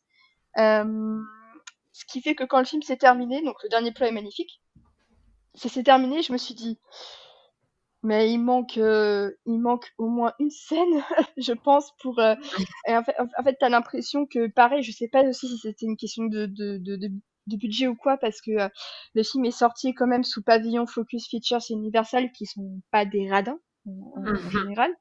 C'est des petits budgets, mais en général, bon, ils savent, ils savent quand même ce qu'ils font. Mais il m'a manqué, il m'a manqué un truc pour que je me dise, que le film allait m'impacter de la même manière que, euh, que euh, les autres films de sa filmographie. Après, okay. je trouve quand même que euh, c'est quand même hyper ambitieux esthétiquement. c'est celui aussi qui condense bah, donc le meilleur de Sofia Coppola au niveau de l'esthétique, le début de sa relation de travail avec Philippe Le Sourd suite au, au, décès de Harry Savides très peu de temps après le tournage de The Bling Ring. Et elle avait dit d'ailleurs à la Cinémathèque que elle, le fait que grâce à Arissa Vides, elle avait rencontré Philippe Le Sourd, en fait, pour elle, bah, c'était un peu une sorte de, de, de cadeau un peu euh, que, le destin lui avait fait après le décès d'Arissa Vides, parce que je pense qu'ils auraient continué à tourner ensemble euh, hyper longtemps. Euh, et du coup, c'est donc elle fait esthétiquement le meilleur et en même temps, au niveau même de la représentation, il y avait un, un, sujet un peu fâcheux qui était qu'elle avait décidé de d'effacer les personnages domestiques noirs, alors que c'est un film qui se déroule pendant la guerre de sécession. Et quand on l'avait interrogée à ce, à ce, sujet, elle avait dit Bah oui, mais moi j'ai pas envie de montrer des femmes noires qui sont des domestiques. C'est pas forcément une bonne vision de la femme à montrer, même à mes filles et tout ça. Et c'est pour moi le film. Vous parlez tout à l'heure du fait que c'était le film qui montrait le, qui, de ce que ces films montraient la bourgeoisie et tout ça. Pour -hmm. moi, Les Proies, c'est le film qui rappelle que euh, c'est aussi une femme blanche qui a un point de vue sur l'histoire qui est parfois extrêmement limité. Euh, je pense que depuis, elle a pas mal appris de ses erreurs et clairement, pour moi, le casting de On the Rocks et tout ça, ça, ça montre aussi une volonté de, de bah, pas de corriger ses erreurs, mais en tout cas de, de, de, bah, d'appliquer, enfin pas d'appliquer, mais de, mieux comprendre le monde contemporain dans lequel elle vit, puisqu'en plus de ça, les proies, c'est un, c'est, un autre période piste qu'elle a fait. Euh, et du coup, en fait, je trouve que le film est extrêmement limité dans son, dans son point de vue. Euh, et que, en fait, c'est vraiment pour moi le film de toutes ses limites. Plus que On the pour moi, Les Proies, c'est vraiment le film de toutes ses limites. Euh, parce que même Kirsten Dunst, que j'aime beaucoup, et même Elle Fanning, je les trouve pas à leur meilleur niveau en comparaison de Kidman et de Farrell qui bouffent tout le monde sans, sans, commune mesure. Et c'est pour ça que pour moi, c'est peut-être le film de sa filmo. Je dirais pas qu'il vieillit le moins bien, mais qui en tout cas, quand je l'ai découvert, m'a semblé être le moins euh, percutant et le moins efficace de ce qu'elle a fait. Ok. Mais en vrai, c'est intéressant ce que tu dis euh, euh, par rapport euh, bah, au, fait que c'est une femme blanche et tout ça. Tu, tu, as, tu as entièrement raison. C'est d'ailleurs ce que, comme je disais, ce qu'on reproche aussi à la Scene Translation, tout à fait légitimement. Et, et de toute façon, pour j'adore le cinéma de Coppola, mais s'il doit avoir deux limites qui sont claires, mais qui à nouveau ne m'empêchent pas quand même d'aimer, c'est en effet c'est un cinéma très blanc. Et, voilà, moi il y a des choses aussi, on en reparlait de sa représentation beaucoup de la richesse et des bourgeois qui s'ennuient et tout ça, parce que c'est probablement ce qu'elle a connu cette femme. On sait qu'elle on sait que c'est une, enfin la famille Coppola, on sait ce que c'est quoi. Ils sont tous, on leur donne tous un pied dans le cinéma assez assez facilement. Et, et, voilà, quoi, je, je, à nouveau, je, l'adore et tout ça. Et, et, et, voilà. Mais juste, c'est ça, ça reste une femme très, très bourgeoise, quoi. Qui, c'est une, une, grosse Nepo Baby, hein, disons. Bien sûr.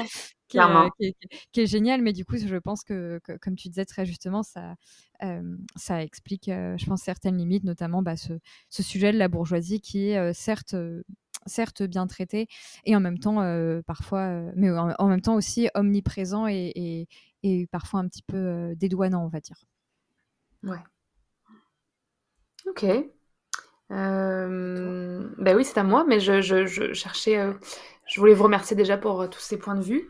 Oui moi moi mon préféré c'est aussi perdu en, en traduction euh, euh, et alors c'est drôle parce que je réfléchissais parce que je pense que j'étais en je, je, pense je suis pas sûre mais je pense que j'étais en âge d'aller voir euh, Virgin Suicides au cinéma mais je ne pense pas l'avoir vu au cinéma. Et je pense que le premier que j'ai vu au cinéma c'était Lost in Translation pardon. Et vraiment ça je, je, me souviens encore très bien du cinéma où je l'ai vu. Je me souviens de la fille je me souviens de justement cette première scène avec D'ailleurs, on n'en parlait pas à l'époque, mais un peu ce female gaze euh, sur euh, les fesses de Scarlett en culotte rose. Euh, et vraiment, ce film, ouais, ce film m'a vraiment fait une impression de très longue durée, en fait. Donc, je, je, c'est celui que je garde dans mon cœur jusqu'à ce jour. Et j'imagine aussi, parce qu'à l'époque, c'était pas le cas, mais maintenant, je pense qu'aussi, je, je le vois un peu avec le côté justement euh, déracinement et euh, bah, je veux dire euh, je suis pas dans un pays où ils parlent japonais hein, mais mais il y a quand même un truc de, de je sais pas elle, avait elle avait réussi à capturer ce, ce, cette espèce d'état léthargique un peu propre au voyage et et au choc culturel et ouais c'était et c'était très beau. Bah tout est très beau dans ce film et notamment cette relation avec Bill Murray mais mais oui, voilà. Donc, enfin, je vais pas en rajouter beaucoup parce qu'il y a beaucoup de choses qui ont été dites sur ce film aussi déjà. Euh, je voulais juste revenir. Ah oui, alors donc, le... je voulais revenir sur les proies. Juste moi, en fait, c'est drôle parce que donc euh, Océane l'a logué, je pense, hier ou avant-hier sur euh, Letterboxd. Ouais, hier. Hier, ouais. Voilà. Et en fait, quand j'ai quand j'ai lu ta review et j'ai vu ta note, j'étais comme ah oui, genre j'avais vraiment aimé ce film. Et en fait, je suis allée voir ma note et j'avais mis entre guillemets juste 3. Et c'est drôle parce que j'en ai vraiment un meilleur souvenir que ce que je l'ai noté. Dans le sens... Donc je... il faudrait peut-être que je le revoie. Mm. Mais dans mon souvenir, j'avais trouvé ça bien parce que je trouvais qu'elle sortait un peu de son de son genre habituel, vu qu'on flirtait un peu avec genre le, le, le thriller, le, le suspense, euh, j'avais trouvé ça assez bien. Et effectivement, comme tu disais, Océane, euh, moi je me souviens surtout de Nicole Kidman qui était absolument incroyable. Ouais. Euh, donc j'avais j'avais vraiment bien aimé, enfin je crois que j'avais bien aimé en fait. Donc je le mettrais pas, je le mettrais vraiment pas en dernier. Et en fait, autant euh, On the Rock, je le trouve assez anecdotique, même si c'était intéressant justement qu'elle change un peu justement de, de, de casting, qu'elle sorte de, de, la, de la blancheur de ses, de ses choix de casting habituels. En fait, moi, mon, mon pire souvenir, c'est quand même Somewhere, désolé. oh là là, ouais, j'ai ce podcast. ouais, je sais, je comprends. Mais ok, je vais vous dire ça, je vais essayer de le revoir cette année. Ça va être mon challenge euh, parce que je ne l'ai pas revu depuis le cinéma. C'est juste que je me souviens tellement, mais en fait, et c'est normal quelque part, mais je me suis fait tellement chier devant ce film que je vraiment, j'arrive pas à l'aimer en fait. Mais, mais quelque part, c'était aussi l'effet recherché, sûrement, dans le sens que c'est ce qu'elle nous montre à l'écran, euh, en partie en tout cas. Euh, et tu vois, les, tu parlais justement les, tours de voiture, mais les trucs où il tourne en, il fait des dérapages euh, en voiture, moi j'ai trouvé ça, j'ai trouvé ça ridicule en fait. Et, quand on en a parlé, ça m'a rappelé la scène dans The Master de Paul Thomas Anderson où le, où il fait des allers-retours en moto et que j'avais trouvé d'une chiantise absolue aussi. Et genre, non, ça, c'est, ça, je sais pas, il y a un truc, c'est pas pour moi. Pas de véhicule avec, avec un désert. Euh, genre, c'est. C'est euh, ouais, mais, mais effectivement, et je pense que maintenant, ça marcherait mieux, notamment avec la relation père-fille, qui, je pense, me toucherait beaucoup plus. Euh, je pense qu'à l'époque, j'étais un peu trop jeune, entre guillemets, pour, pour être touchée par ça, quelque part. Donc mm. voilà, donc je vais lui donner une autre chance, mais, mais à ce jour, c'est un peu mon film le moins préféré d'elle, clairement. Euh, mais voilà, après, je suis un peu comme vous. Je, je... Bah, en fait, comme elle est un peu de notre génération quelque part, je veux dire, elle est plus, âgée que nous, mais, on est arrivé au bon moment pour voir tous ces films. Donc, euh, c'est une des rares aussi euh, euh, réalisateurs is que, dont j'ai vu tous les films. Donc, c'est assez. Je sais pas, il y, a un côté assez cool de se dire, ok, on, on, est à jour et on va aller voir le prochain Sofia Coppola quand il va sortir et on suit sa carrière. Et ouais, là-dessus, c'est je sais pas, il y a un, espèce de lien qui se crée qui est assez cool. Et voilà. Et qu'est-ce que je voulais dire d'autre? Je sais plus. Est-ce qu'on, est-ce qu'il y a un film qu'on a oublié? Je suis en train de regarder. Bah, on a parlé un peu de The Bling Ring. Moi, moi j'avais de très loin, ouais. Ouais. Je pense qu'à l'époque, j'étais très excitée par ce film parce que, bah, déjà, il y avait Emma Watson et euh, c'était un peu l'époque quand même. Euh... Bah, c'est d'American Horror Story. Son petit mouvement de langue aussi qui avait. Euh, oui, Internet vrai, ça, avait, ça avait cassé les internets à l'époque, ouais. ouais. Et oui, je sais pas, je pense que je me souviens de la bande-annonce avec cette musique, euh, je sais comment ça s'appelle. Snake Bells. Exactement, merci. Ça, c'était incroyable. incroyable. Ah ouais, franchement, euh, et j'étais hyper excitée à l'idée de voir ce film, je me souviens. Je m'en souviens pas comme d'un film génial, mais je me souviens que j'avais quand même, j'avais quand même beaucoup aimé, surtout parce que j'imagine que c'était très euh, je sais pas, il y avait un côté bah, très people, tu vois, genre, euh, genre euh, c'était les, les, voleuses qui volaient la maison de Paris Hilton et compagnie, le côté, un peu le commentaire sur les médias, et en fait, ce qui était déjà à l'époque plus ou moins des influenceuses, en fait, elles n'avaient pas les, les, médias sociaux pour le faire, mais c'était un peu ce genre de, de personnalité, on va dire, genre qui essayait un peu de, de reproduire et d'influencer et les gens autour d'elles. Euh, bah, je sais pas, faudrait que je le revoie, mais j'en ai, j'en ai quand même un bon souvenir. Euh, ouais. Euh, ouais, The Bearing, c'est marrant parce que moi, quand je l'avais vu, je l'avais pas du tout aimé. Il m'avait pas mal déçu, notamment parce que je l'attendais aussi beaucoup. bah, Sofia Coppola, plus Emma Watson, plus je sais plus comment elle s'appelle, mais la fille qui joue dans American Horror Story. Tessa Farmiga. Merci. J'avais un, un, immense crush sur elle. Et, et j'avais été un peu déçue par le film. Et en fait, j'avais revu le film du coup bah, pour un podcast du, Lemon Adaptation Club. Et genre, j'ai vu, la, vu la lumière. quoi. Je l'ai revu, j'étais en mode putain, en fait, c'était trop bien, j'avais rien compris. c'est superficiel, en fait, c'est fait exprès que ce soit superficiel. C'est super intéressant. Et en fait, Emma Watson, c'est peut-être le seul film où elle joue bien. mais, mais bref, du coup, j'ai une affection un petit peu particulière pour The Bling Ring parce que je l'avais pas aimé à la base et que j'ai l'impression vraiment d'avoir euh, deux ans après, euh, comme j'ai dit, vu la lumière en mode non mais en fait c'était bien.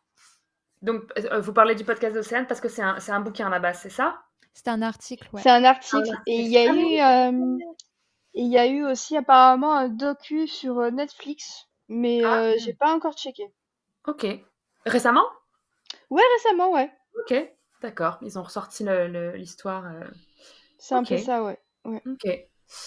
Euh, ok, bah c'est, je pense qu'on a. Ah, bah, non, on n'a pas assez parlé, on pas assez parlé de Marie-Antoinette quand même, je trouve, parce que. Ah mais personne n'a parlé de Marie-Antoinette.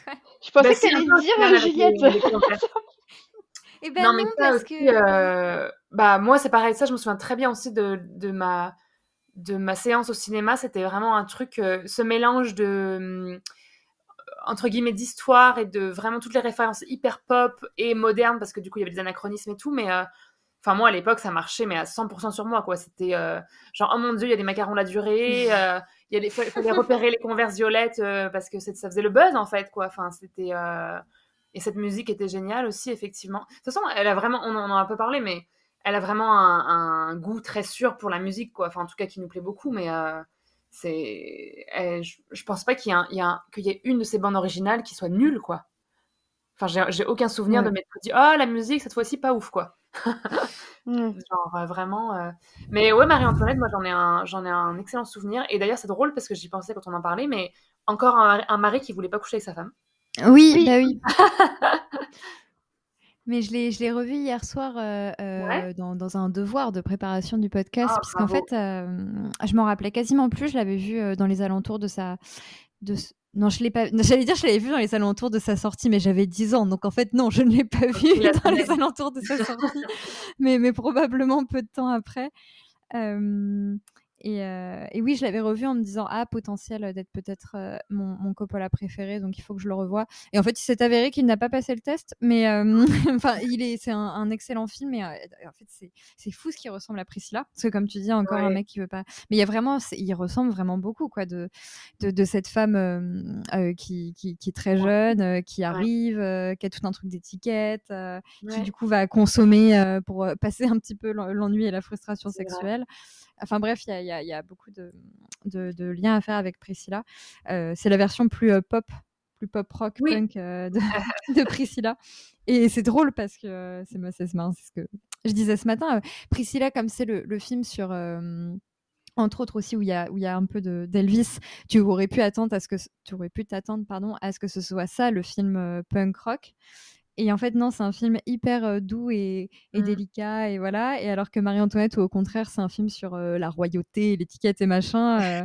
tu aurais pu t'attendre à ce que ce soit lui qui soit plus calme et délicat et machin, le roi. Mmh et, et, en fait, non, c'est lui le, le, film un peu, un peu rebelle. Mais voilà, le fait est que du coup, ayant vu, ayant vu Marie-Antoinette, je me suis rendu compte que je préférais un poil Priscilla. Et, c'est terrible, mais c'est la vie. mais, mais voilà, ça n'empêche pas que, que j'aime vraiment beaucoup Marie-Antoinette et du coup, je suis trop contente de l'avoir revu parce que parce que c'était, c'était quand même, quoi qu'on en pense, un film hyper, hyper novateur et, audacieux à l'époque. Bah, je tiens juste à dire sur, sur Marie-Antoinette, même si j'aimais beaucoup le film, j'en gardais quand même un souvenir un peu d'un, film assez complaisant avec la royauté par rapport au peuple et tout ça. Et en fait, euh, j'ai revu du coup à la Cinémathèque avant la masterclass de Sofia Coppola.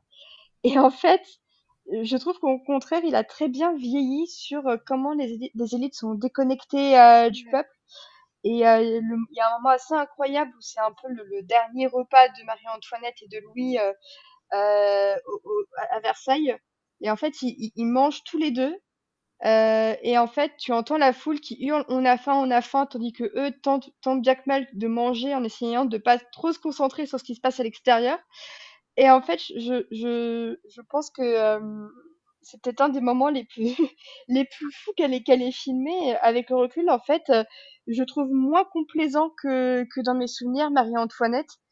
Et je trouve que Coppola a plutôt bien réussi à montrer pas forcément euh, que le, le, le, la royauté était, était quelque chose de bien parce qu'elle en montre quand même les mécanismes assez absurdes de tout ce système de telle personne doit habiller Marie-Antoinette et en fait elle reste à poil pendant 10 minutes parce que tout le monde arrive et tout ça et je trouve que c'est horrible euh, et en fait euh, je trouve que plutôt que de, de, de montrer pas sa fascination mais je trouve qu'elle a bien réussi à montrer la déconnexion qu'il y a euh, pas pas tant entre une femme et son mari parce qu'à la fin ils finissent assez mmh. unis, en fin de compte ils font, euh, front face à face à leur destin, euh, qui qui va vite, se détacher de leur cou. mais oh mais elle montre bien à quel point, bah, en fait c'est vraiment, c'est c'est même pas tant une prison dorée qu'une bulle dans laquelle elle se elle se se se vautre de manière assez confortable. Et je trouve que la fin finalement montre que Marie-Antoinette aurait pu faire beaucoup de choses et que euh, en fait elle est aussi maîtresse de ses de ses décisions. Quand on dit bah oui mais en fait il va plus vous rester d'argent pour vos charités euh, oui non bah en fait euh, euh, je vais quand même prendre quelques plumes hein, pour mes tenues. Bah en fait je réalise qu'à la fin tout lui pète à la gueule et je trouve que le film est bien montre bien plus les conséquences de, de, de, de ce que fait Marie-Antoinette en tant que, que personne. Pas mmh. tant pas forcément en tant que reine qui a pas beaucoup forcément de pouvoir de décision mais elle, ses décisions à elle aussi euh, ont une sorte d'effet papillon sur l'ensemble du peuple français. Et en fin de compte, je trouve que le film montre très bien à quel point euh, c'est aussi son absence de jugement qui l'amène un peu à sa perte et que mmh. la fin, même si on la montre assez humble face à tout ce qui se passe, et bah c'est aussi un peu elle qui s'est créé sa propre tombe quoi. Mmh. Et je trouve, je trouve le film moins, euh, moins dans l'empathie en tout cas sur certains aspects que dans mes souvenirs. Et du coup, euh, je trouve que c'est peut-être un des, des Coppola qui vieillit le mieux à, à ce niveau-là. Ouais, je suis assez d'accord. C'est d'ailleurs notamment pour ce que tu dis que j'ai une petite préférence pour Priscilla parce que je suis plus facilement en empathie euh, pour, même si ah elle a bah ses défauts, hein, Priscilla, mais je suis, je suis, plus facilement en empathie avec elle que pour la reine de France. Oui, c'est normal. c'est vrai. Mais c'est vrai qu'on on voit bien les, les, les, points communs quand même, comme tu, comme tu disais Juliette, euh, entre les deux, ouais. Salom, tu veux rajouter quelque chose? Mmh, Non, c'est bon. Non? Et Antoinette, tu kiffes? Ouais. Parfait. je l'ai revu il y a pas longtemps en plus, euh, il y a quelques mois et ouais. Et ouais. Franchement. C'est vraiment, c'est oui, c'est celui qui le plus, euh, celui qui a le plus de rapport avec. Euh, ah ouais, Christina, ouais. Ok. Super. Bah écoutez, je pense qu'on est pas mal.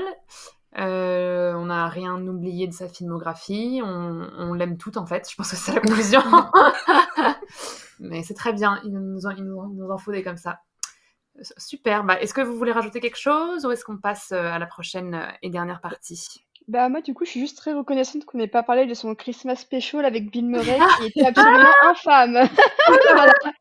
Ah c'est très drôle. Je l'avais quand même noté dans la liste mais c'est vrai que j'étais comme bon personne n'en parle. T'as mis des parenthèses. J'ai mis des parenthèses.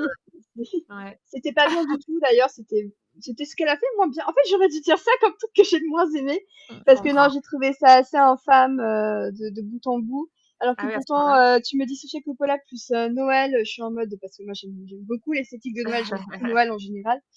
Mais là, non, c'était un ratage monumental et j'espère que plus jamais. c'est pour moi, c'est au niveau du Star Wars Special qui.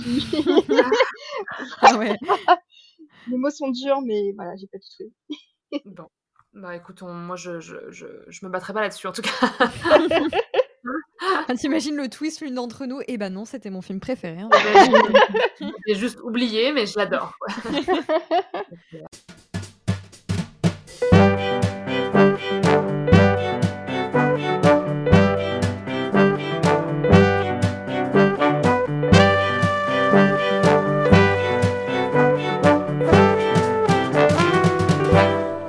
qui conclut notre, euh, notre grand dossier Sofia Coppola. On va pouvoir passer à la dernière partie du podcast qui est les recommandations avec les meilleurs conseils euh, cinématographiques de toute la France et du monde entier. Euh, ok, on va commencer par les films à l'affiche. Est-ce que vous voulez refaire une pause ou ça va? Non, c'est bon, bah, c'est bon. C'est moins long. Super, nickel. Mm. Ok, alors je vais refaire cette phrase-là du coup pour que Mehdi puisse couper plus facilement. Mais Ok, donc on va recommencer, on va commencer pardon, avec euh, nos recommandations de films qui sont en salle ou qui vont l'être très prochainement. J'ai décidé qu'on avait le droit d'élargir un peu à ça. Euh, et ben tiens, Océane, qu'est-ce que, tu nous recommandes euh, en salle en, ce moment? Alors, je sais pas si vous en avez déjà parlé pour Cinématrack, mais il y a May December qui sort de Todd Haynes qui sort bientôt en France, euh, je crois le 24 aussi ou le 31, je sais plus, mais euh, bah, justement plus ouais janvier. Il arrive euh, là, il arrive dans les prochains jours. c'est donc le nouveau film de Todd Haynes qui reprend très très librement pour le coup une, affaire un fait, un fait, divers assez sordide aux États-Unis où c'est une, une, professeure qui a une relation avec un de ses élèves qui avait 13 ans à l'époque, si je dis pas de bêtises.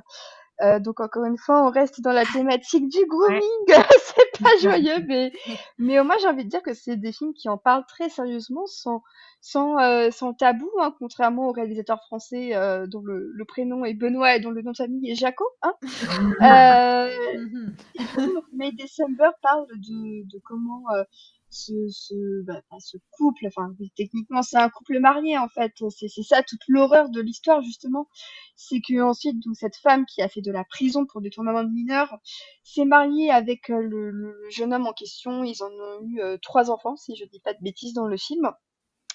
Et donc en fait on suit euh, l'histoire d'une actrice un peu médiocre, je parle de Nathalie Portman qui est extraordinaire mmh. qui en fait qui est engagée pour jouer le rôle de cette professeure dans une sorte de téléfilm un peu lifetime mmh. assez assez médiocre, assez fauché en général.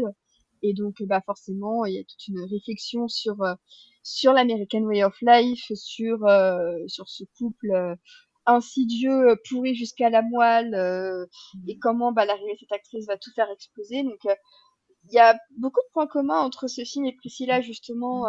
c'est pour ça aussi que je voulais en parler un peu, c'est que au-delà de leurs immenses qualités, parce que pour moi ce sont deux films qui seront dans mon top 2024, yes. c'est deux films qui en fait parlent justement de du fait que bah à, quel point en fait la jeunesse de, sa, de Priscilla et euh, du personnage de Charles Melton qui est extraordinaire aussi dans le film. Euh, qui, euh, qui, qui, qui, qui, voilà, qui a tombé par terre de, de justesse et d'émotion, qui m'a fait pleurer à plusieurs reprises, tellement mhm. il est juste dans ce qu'il joue. Euh, en fait, à quel point, bah, en fait, c'est leur jeunesse et leur innocence qui a été sacrifiée sur l'égoïsme et sur la, la, prédation de deux personnes qui étaient largement en possession de leurs moyens, contrairement à ce qu'elles tentent de nous faire croire un peu dans les, dans les deux films. Euh, et puis c'est aussi une manière de montrer à quel point bah, le l'American Dream et l'American Way of Life, en fait, euh, bah tout est dans l'apparence, mais quand tu grattes un petit peu, c'est pas nouveau du tout, hein, que ce soit pour euh, Sofia Coppola ou pour Todd Haynes euh, ou quoi que ce soit, mais en fait, bah tu, tu grattes un peu et tu réalises qu'il y a quelque chose de profondément pourri et que et qu'il faut en finir avec cette dictature des apparences qui, en fin de compte, réduit les individus à être à être des pantins être des poupées justement comme comme on en parlait euh, très bien justement tout à l'heure pour Priscilla. Euh, donc en plus de ça, voilà, c'est un film qui a euh, beaucoup de qualité, voilà, et très très esthétique. Donc on retrouve Edward Lackman, qui a d'ailleurs fait la photo de Virgin Suicides à l'époque pour Sofia Coppola, donc la boucle, la boucle est liée. Donc qui est un collaborateur fréquent de, de Todd Haynes aussi depuis depuis très longtemps.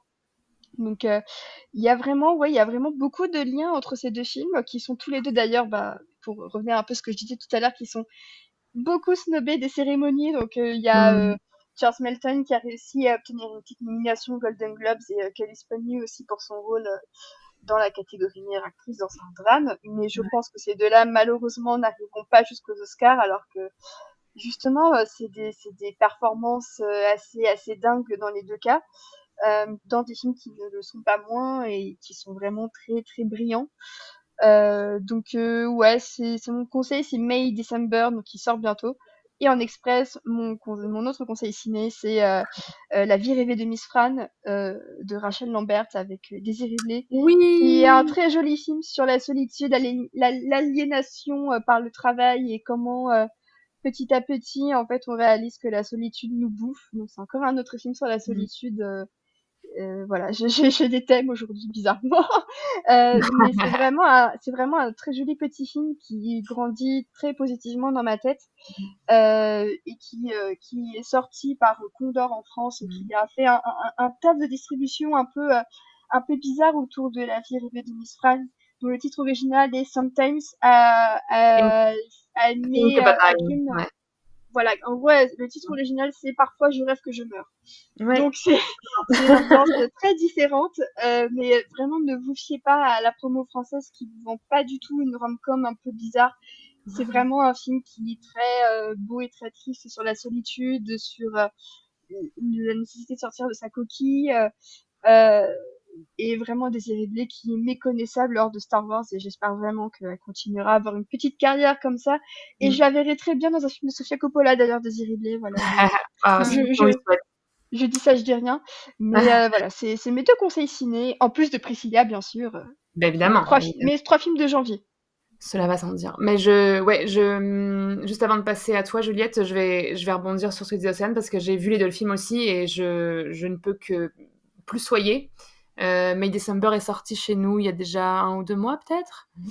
Euh, donc chez nous quand je dis, enfin on habite à Montréal avec Salomé donc. Euh, moi j'ai adoré aussi. Je m'attends, enfin en fait c'est un film, je trouve que c'est très dur de, savoir où est-ce qu'il va vouloir en venir et comment il va mhm. traiter le sujet. Et euh, fouf, c'est ouais, c'est c'est une expérience. Et, euh, et Sometimes I Think About Dying, moi je l'ai vu en festival cet été et euh, j'avais comme en fait tu t'en as très bien parlé, c'est extrêmement touchant. Il y a, elle a vraiment une patte très spéciale, je trouve, la réalisatrice. Ouais. Et, vraiment, pareil, quoi. Si, si Daisy Ridley peut continuer à faire ce genre de film, bah, c'est tout le mal que je lui souhaite, quoi. Parce que franchement, après le, débat de Star Wars, ouais. Donc oui, excellent choix. Super, merci Océane. Juliette, qu'est-ce que tu nous recommandes en salle ce mois-ci? Alors moi, je vais euh, aussi aller dans le futur parce que euh, parce que le cinéma m'a déçu. Oh, non, mais euh, c'est vrai que les films que j'ai vus récemment m'ont pas m'ont pas beaucoup emballé malheureusement.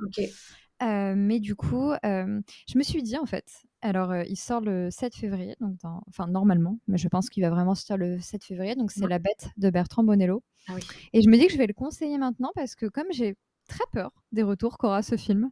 Et que moi, je trouve que c'est un chef-d'œuvre. Je me dis, je vais le défendre tout de suite. Comme ça, c'est fait. Euh, et, je le défends avant que les gens puissent le massacrer, tu vois. Personne ne peut me contredire sauf que Mais. Euh, mais oui, La Bête de Bertrand Bonello, j'ai eu la chance de le voir en avant-première il, il, y a pas mal de temps maintenant et du coup j'ai même assez hâte de le revoir parce que c'est un film assez complexe. C'est avec Léa Seydoux et George McKay du coup et ça se passe sur. c'est une adaptation un peu libre de la bête dans un peu libre pardon de la bête dans la jungle, dont un film est, enfin, qui est mmh. sorti l'année dernière avec une autre adaptation avec Anaïs de Moustier que je n'ai pas vu et qui avait enfin bref, qui a eu des avis contrastés, mais de ce que j'ai vu de la bande-annonce, et du coup j'ai vu La Bête de Bonello, bon a priori on est dans de l'adaptation vraiment très libre, hein, j'ai l'impression qu'il n'y a pas grand-chose à voir.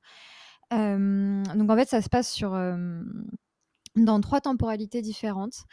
Et, c'est un film, alors c'est marrant parce qu'après Coma, qui était vraiment un mini-film autoproduit, bah, on dirait que Bertrand Bonello s'est dit qu'avec l'argent économisé, il allait faire un film à beaucoup plus haut budget parce que comme qui dit plusieurs temporalités, dit à la fois film d'époque, il y a toute une partie aux, États-Unis qui, je pense, est tournée là-bas.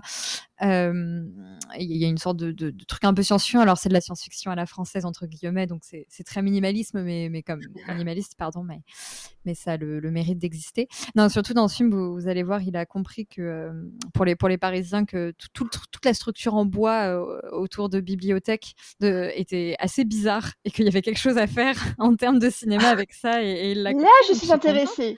Là, là, tu vois, mais non, mais tu verras, il y a quelques plans un peu en drone et en fait, c'est marrant ce qui s'en sert un peu pour montrer le futur et je trouve ça assez intéressant. Mais bref.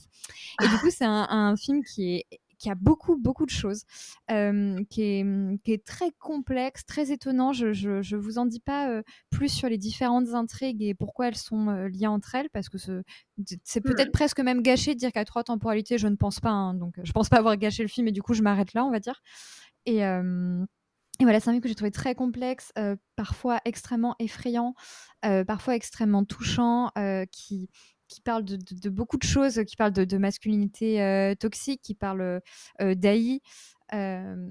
de, de, de, de, Enfin bref, pardon, j'arrive pas à trouver mes mots parce que c'est un film assez, assez étonnant. Ça parle d'amour aussi, vraiment. De, de je trouve qu'il est dans la lignée parfois de, de ces quelques films qui sortent chaque année, euh, toujours un peu intéressants sur, sur, sur l'amour avec un A majuscule. Et, euh, et, et c'est un film très inspiré. Coma, il était, il était un peu aussi, je trouve, très inspiré de David Lynch, ce qui est peut-être d'ailleurs ma ma mini limite, on va dire, avec la bête de Bonello, c'est que parfois tu, tu es vraiment en mode oui, bon, t'as vu Firewalk with Me, toi. Hein du coup, ce, qui, ce qui me dérange pas puisque c'est l'un de mes films préférés. En même temps, t'es en mode bah bro, quand même. mais, mais... quoi. mais c'est ça, mais, mais, mais du coup, ouais, c'est un, film génial qui m'a complètement dévastée. J'étais dans un état à la sortie. Et, mais voilà, et si je dis que j'ai un peu peur des retours, c'est que je l'ai vu en, avant-première avec. Il y avait pas mal de gens et en fait, c'était dans le cadre de mon travail. Et donc, du coup, bah, voilà, c'est un comité réduit. donc, après, pendant toute la journée, tu entends les gens dans les couloirs parler du film. Et on était quelques quelques-uns une à avoir vraiment beaucoup aimé le film, avoir été bouleversés par lui. Mais par exemple, il y a des gens qui étaient en mode bon bah pas trop compris le, délire, et d'autres personnes qui étaient en mode mais qu'est-ce que c'est chiant putain, j'ai cru que j'allais mourir. je, je, lève la main. voilà exactement, tu étais dans tu étais caché dans un coin de la salle. mais mais donc du coup voilà c'est pour ça que je, je, me demande comment il va être reçu. Enfin en tout cas je sais qu'il sera reçu de manière contrastée. Je sais que je sais déjà que je serai pas la seule à l'adorer, c'est sûr. C'est le genre de film où tu sens direct qu'il y a des gens euh, qui seront en mode chef-d'œuvre et des gens qui seront en mode mon Dieu, mon Dieu. Voilà. Et, et, je triche en conseillant un autre film très, très, très, très, rapidement. Euh, juste parce que je pense qu'il est, en fait, de ce que j'ai vu, il est encore en salle dans quelques salles. En France. pas que parisienne, j'ai vu qu'il n'y avait pas que parisienne, donc voilà, mais il est sorti au, début de la, au tout début de l'année, c'est Jeunesse de Wang Bing, qui est un, un documentaire de plus de trois heures, donc, donc voilà, sur des, les jeunes qui, font, qui sont dans les, dans les ateliers de, de couture et de prêt, de prêt à porter en Chine. Et, et c'est un film qu'il faut, enfin, qui, est difficile à, enfin, qui est long à regarder, on va dire, surtout que le Wang Bing a toujours le même procédé, quoi. C'est sa caméra qui est posée et il filme les gens et, voilà, tu les entends parler. Et mais c'est brillant, c'est extrêmement touchant. Et si vous avez l'occasion de le voir, je pense que, en fait, je pense que le film est important. Je pense que c'est un acte politique important de montrer ces personnes qui couent dans des conditions horribles, qui ont 16 ans et qui sont qui passent leur journée dans des salles hyper bruyantes avec des machines à coudre hyper bruyantes pour faire les vêtements que nous on va porter les... et qui sont pas payés quoi. Enfin, ils sont à peine payés et du coup juste en fait montrer ces gens qui pour nous n'existent pas. Quand on achète nos t-shirts, ils n'existent pas ces personnes. Et euh, du coup montrer qui qui et elles existent pour moi et genre un acte magnifique et euh, très très très important. Et... et, juste voir deux gamins comme ça de 16 ans qui dont la journée est et dédié à, coudre des vêtements euh, et en étant payé une misère et, les voir comme ça derrière des machines à coudre à flirter un peu les uns avec les mmh. autres. Euh, ça, pour moi, c'est magnifique. Donc, en euh, ça a l'air incroyable, j'en ai entendu beaucoup de bien aussi. Mmh. Et c'est l'affiche qui est, c'est l'affiche, l'affiche est folle, non? C'est genre les, les ouais, vêtements? Très belle. Ouais. C'est, ça a l'air vraiment bien. Ok, super, ça, c'est on, a, on a de quoi faire. Salomé? Oui, moi je vais vous conseiller, recommander The Iron Claw. Donc euh, en France, il sort le 24 janvier. Euh, c'est un film du Canadien Sean Durkin. Et alors moi, j'y suis allée vraiment, j'attendais absolument rien de ce film, vu qu'à la base, ça parle de catch et c'est des mecs en slip pendant deux heures. J'étais genre, ok, c'est pas ma cam, mais on va y aller. Et finalement, je m'attendais pas à avoir à être complètement euh, dévastée par le film. Euh, c'est l'histoire donc de dans les années 80, c'est la c'est assez c'est adapté assez librement donc j'aime pas trop les biopics mais là c'est assez euh, adapté assez librement donc de la vraie histoire de la famille Von Erich donc euh, une famille de catcheurs. Et il y a bah, dans la vraie dans la vraie vie, il y a eu six frères mais dans le film, ils en ont montré que quatre, il y en a un qui est mort euh, qui était mort qui, meurt avant que le film commence. Ils ont édulcoré, on va dire dans le film parce que c'était trop tragique même dans la vraie vie, alors que c'est quand même très tragique dans le film aussi. Et donc, euh, donc c'est une famille de catcheurs et euh, le père a échoué euh, dans sa carrière et il est très frustré et donc il rejette toute sa toxicité sur ses fils.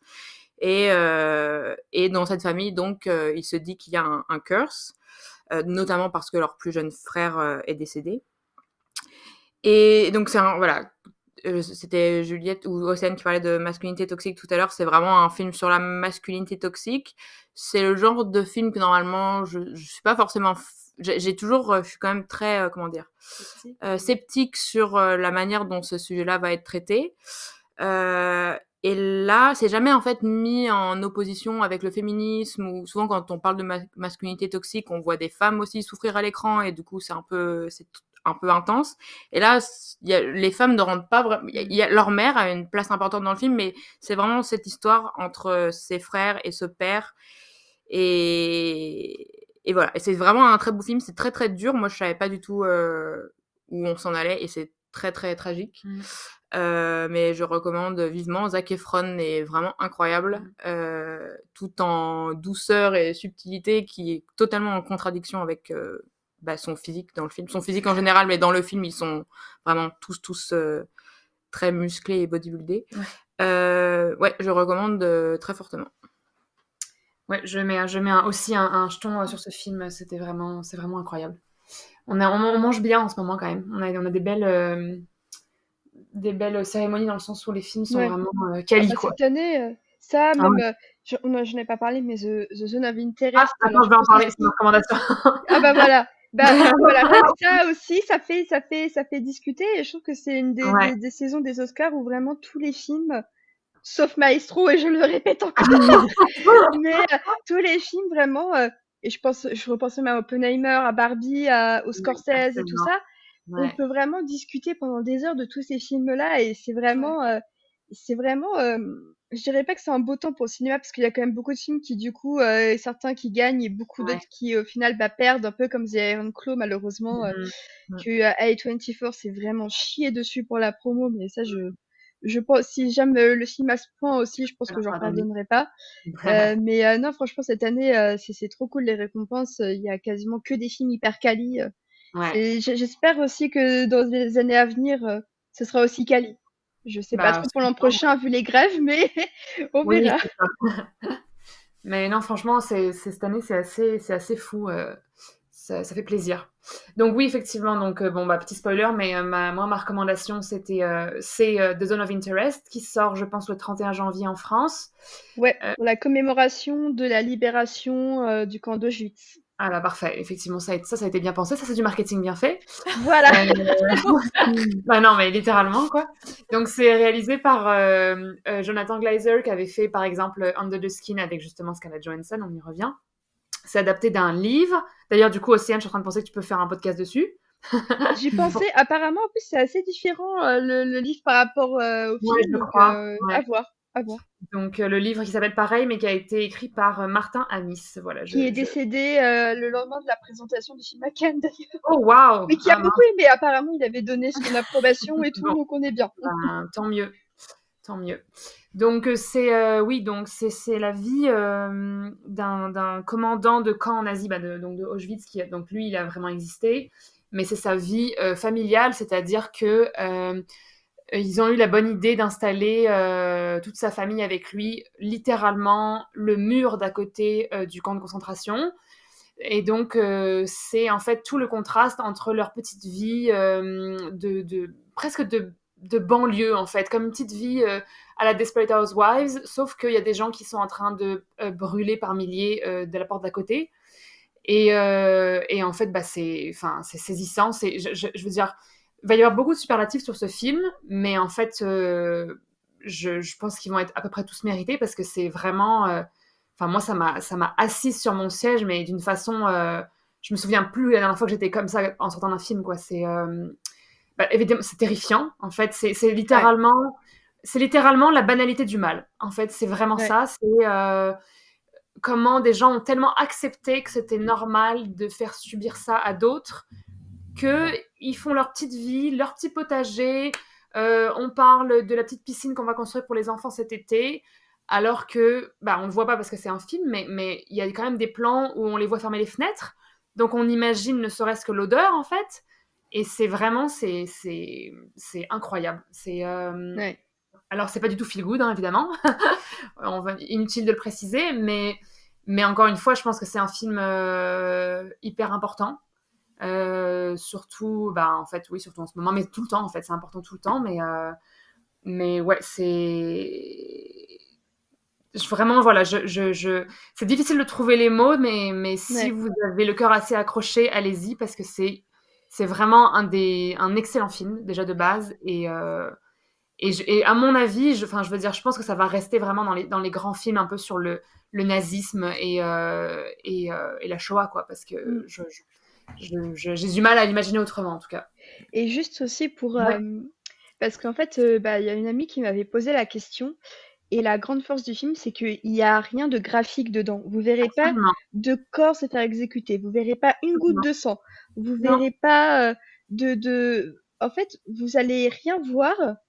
Mais en fait, votre cerveau, en entendant tout, tout le montage sonore qui est d'une perfection incroyable, c'est le montage sonore qui va tout faire à la place de, de, de toute. Du visuel, en fait, À la place du visuel, exactement. et c'est pour ça aussi que euh, le film peut être vu du coup par le plus. Enfin, par le plus grand nombre. C'est compliqué parce que, en fait, tu t'en sors pas en te disant Ah putain, je viens de voir 10 euh, 000 personnes se faire euh, le cadavre de 10 000 personnes. Parce que vous allez rien voir du tout de tout ça, en fait. Si ça peut, entre guillemets, rassurer, parce que c'est vrai, parfois, la vue du gore, du graphique, ça peut fait certaines personnes. Donc, il euh, n'y a rien de tout ça là-dedans. Il y a juste un des jumpscares sonores les plus traumatisants de ma vie dedans. Euh, je, ne sais pas si tu vois à quoi je fais référence, euh, mais il y a un moment où ça passe d'une scène où des gens rient dans un salon à où on entend justement des cris d'enfants. Oui. On ne fait qu'entendre parce que tout l'écran est envahi de fumée. Et, et c'est peut-être justement un des moments les plus effrayants qui, qui soit parce que on ne voit rien, mais votre cerveau va tout comprendre pour vous. et juste pour continuer, justement, tu disais le fait qu'il y ait un génocide littéralement à côté de chez eux alors qu'ils sont dans leur jardin. C'est pas pour faire de parallèle avec l'actualité. Un peu. Mais quand, quand, quand, on voit ce qui se passe actuellement au, au, Moyen, au Proche-Orient, et que tu, tu vois la scène, qui est d'ailleurs dans les bandes annonces, donc c'est pas un spoiler, hein, la mm. scène où tu vois Sandra Hüller, qui est excellente, qui euh, essaie le manteau euh, d'une personne qui était envoyée dans un camp de concentration, tu te dis bon, euh, c'est pas que voilà, ça se actuellement c'est ce qui se produit actuellement en fait, mm. là au moment où on se parle. Et c'est très dur de ne pas avoir des parallèles entre ce qui se passe actuellement là-bas et ce qui se passe dans le film. Et c'est peut-être un, des un des meilleurs films qui te dit plus jamais, alors qu'en fait, c'est littéralement ce qui est en train de se passer en ce moment. Donc aussi pour ça, pas déjà pour tout ce que ça raconte de ce qui s'est passé dans les années 40, mais aussi de, de comprendre ce qui se passe maintenant. C'est effectivement un film très important euh, pour comprendre que, bah, en fait, l'humain ne semble pas forcément apprendre de ce qui s'est passé. C'est ça aussi que c'est un film très feel bad euh, où on en sort en se sentant qu'on est tous foutus, quoi. c'est clairement, ce que vous pouvez en tirer et c'est ouais, c'est très pessimiste à ce niveau-là. Euh, ouais, euh. Vas-y Juliette. Ah non, non j'allais juste dire que euh, c'est marrant, il n'est pas encore sorti, on l'a tout vu.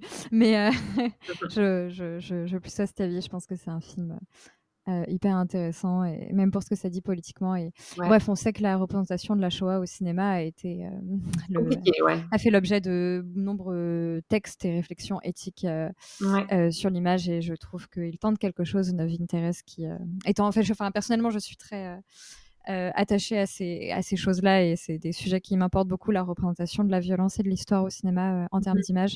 Et je trouve que Zone of Interest fait un truc très intéressant et, et je n'en dirai pas plus, mais vous savez de quoi que je parle, de quoi je parle, pardon. Euh, il y a un personnage qui regarde au loin et il y a un raccord à son regard qui est. Oh mon dieu Assez dingo Voilà. Ouais, oh, j'étais secouée sur mon fauteuil, j'étais en mode oh putain, t'es comme ça. Ouais, voilà. Je vais voir. Mais euh, ouais, donc c'est ça. Et effectivement, euh, un mot toujours pour Sandra Hüller, qui c'était son année l'an passé, c'est son année l'année prochaine, c'est son année tout le temps. Elle est, elle est exceptionnelle cette femme. Enfin vraiment, c'est c'est incroyable. Donc, euh, c'est ça. Et du coup, comme tout le monde a triché, sauf Salomé, bravo Salomé. Merci Salomé. Un peu, mais j'ai peur. Je sais pas si je serai dans le podcast de février, parce que je sais, on sait pas encore le sujet. Mais au cas où je suis pas dans le podcast de février, évidemment, s'il vous plaît, allez voir All Over Strangers qui sort le 14 février. Mm. Euh, J'en ai déjà parlé dans, le podcast de fin d'année de Cinématrack parce que c'était ma plus grosse attente. Et euh, on l'a vu euh, bah, là, la semaine dernière. Et, en fait, j'ai hâte de voir comment il va être reçu parce que c'est possible que la fin ne plaise pas à tout le monde. Mais je n'en dirai pas plus évidemment. Mais c'est. Enfin, moi, j'ai. J'ai sangloté, quoi. Je il n'y a pas d'autre verbe, quoi. mais c'est très, très beau. Et évidemment, on adore les acteurs. On les aime d'amour. Paul Mescal et Andrew Scott, c'est et Claire Foy et euh, Jamie Bell, que, je, ne veux pas oublier. Ah, mais Jamie voilà. Bell aussi, bah voilà, bah, tout voilà c'est vendu pour Vraiment, le, le, le, quatre noms là, à la suite, euh, laisse tomber. Mais c'est ça. Et en fait, moi, je, je, je suis une, j'imagine, entre guillemets, une des rares à ne pas avoir vu The Crown, donc je ne connaissais pas vraiment le travail de Claire Foy en tant qu'actrice. Mmh. Et oh, elle est tellement choupie, elle est tellement chouette, ouais, mais... elle est tellement bien c'est vraiment en fait c'était ma révélation du film parce que les autres je les connaissais donc je savais qu'ils étaient bons mais elle je l'ai trouvée vraiment mais euh... oh, Enfin, elle m'a tellement touchée, elle, est, elle, a, elle, a, tellement une grâce dans son jeu, euh, à, à, ne pas en faire trop, mais à, mais à tout dire, genre dans son visage, dans ses yeux, j'ai été hyper impressionnée. Je trouve que Claire Foy a euh, parmi les plus beaux yeux euh, du cinéma actuel. Elle, est tellement, il dégage tellement de choses. Franchement, pour moi, les, deux premières saisons de The Crown sont les meilleures parce que elle et Matt Smith, ils sont, ils sont ah de la mêlée quoi. elle, a, elle, a, un regard de, qui, qui te dit tellement de choses euh, enfin, vraiment euh, une super actrice et j'espère vraiment qu'elle aura plus de rôles à l'avenir parce que elle mérite. Ouais, je, franchement, euh, j'espère aussi parce que je, je l'ai vraiment beaucoup aimé dans ce film.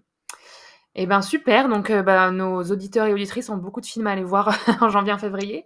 Eh ouais. Ouais. on va passer donc aux recommandations de films qui ne sont plus à l'affiche.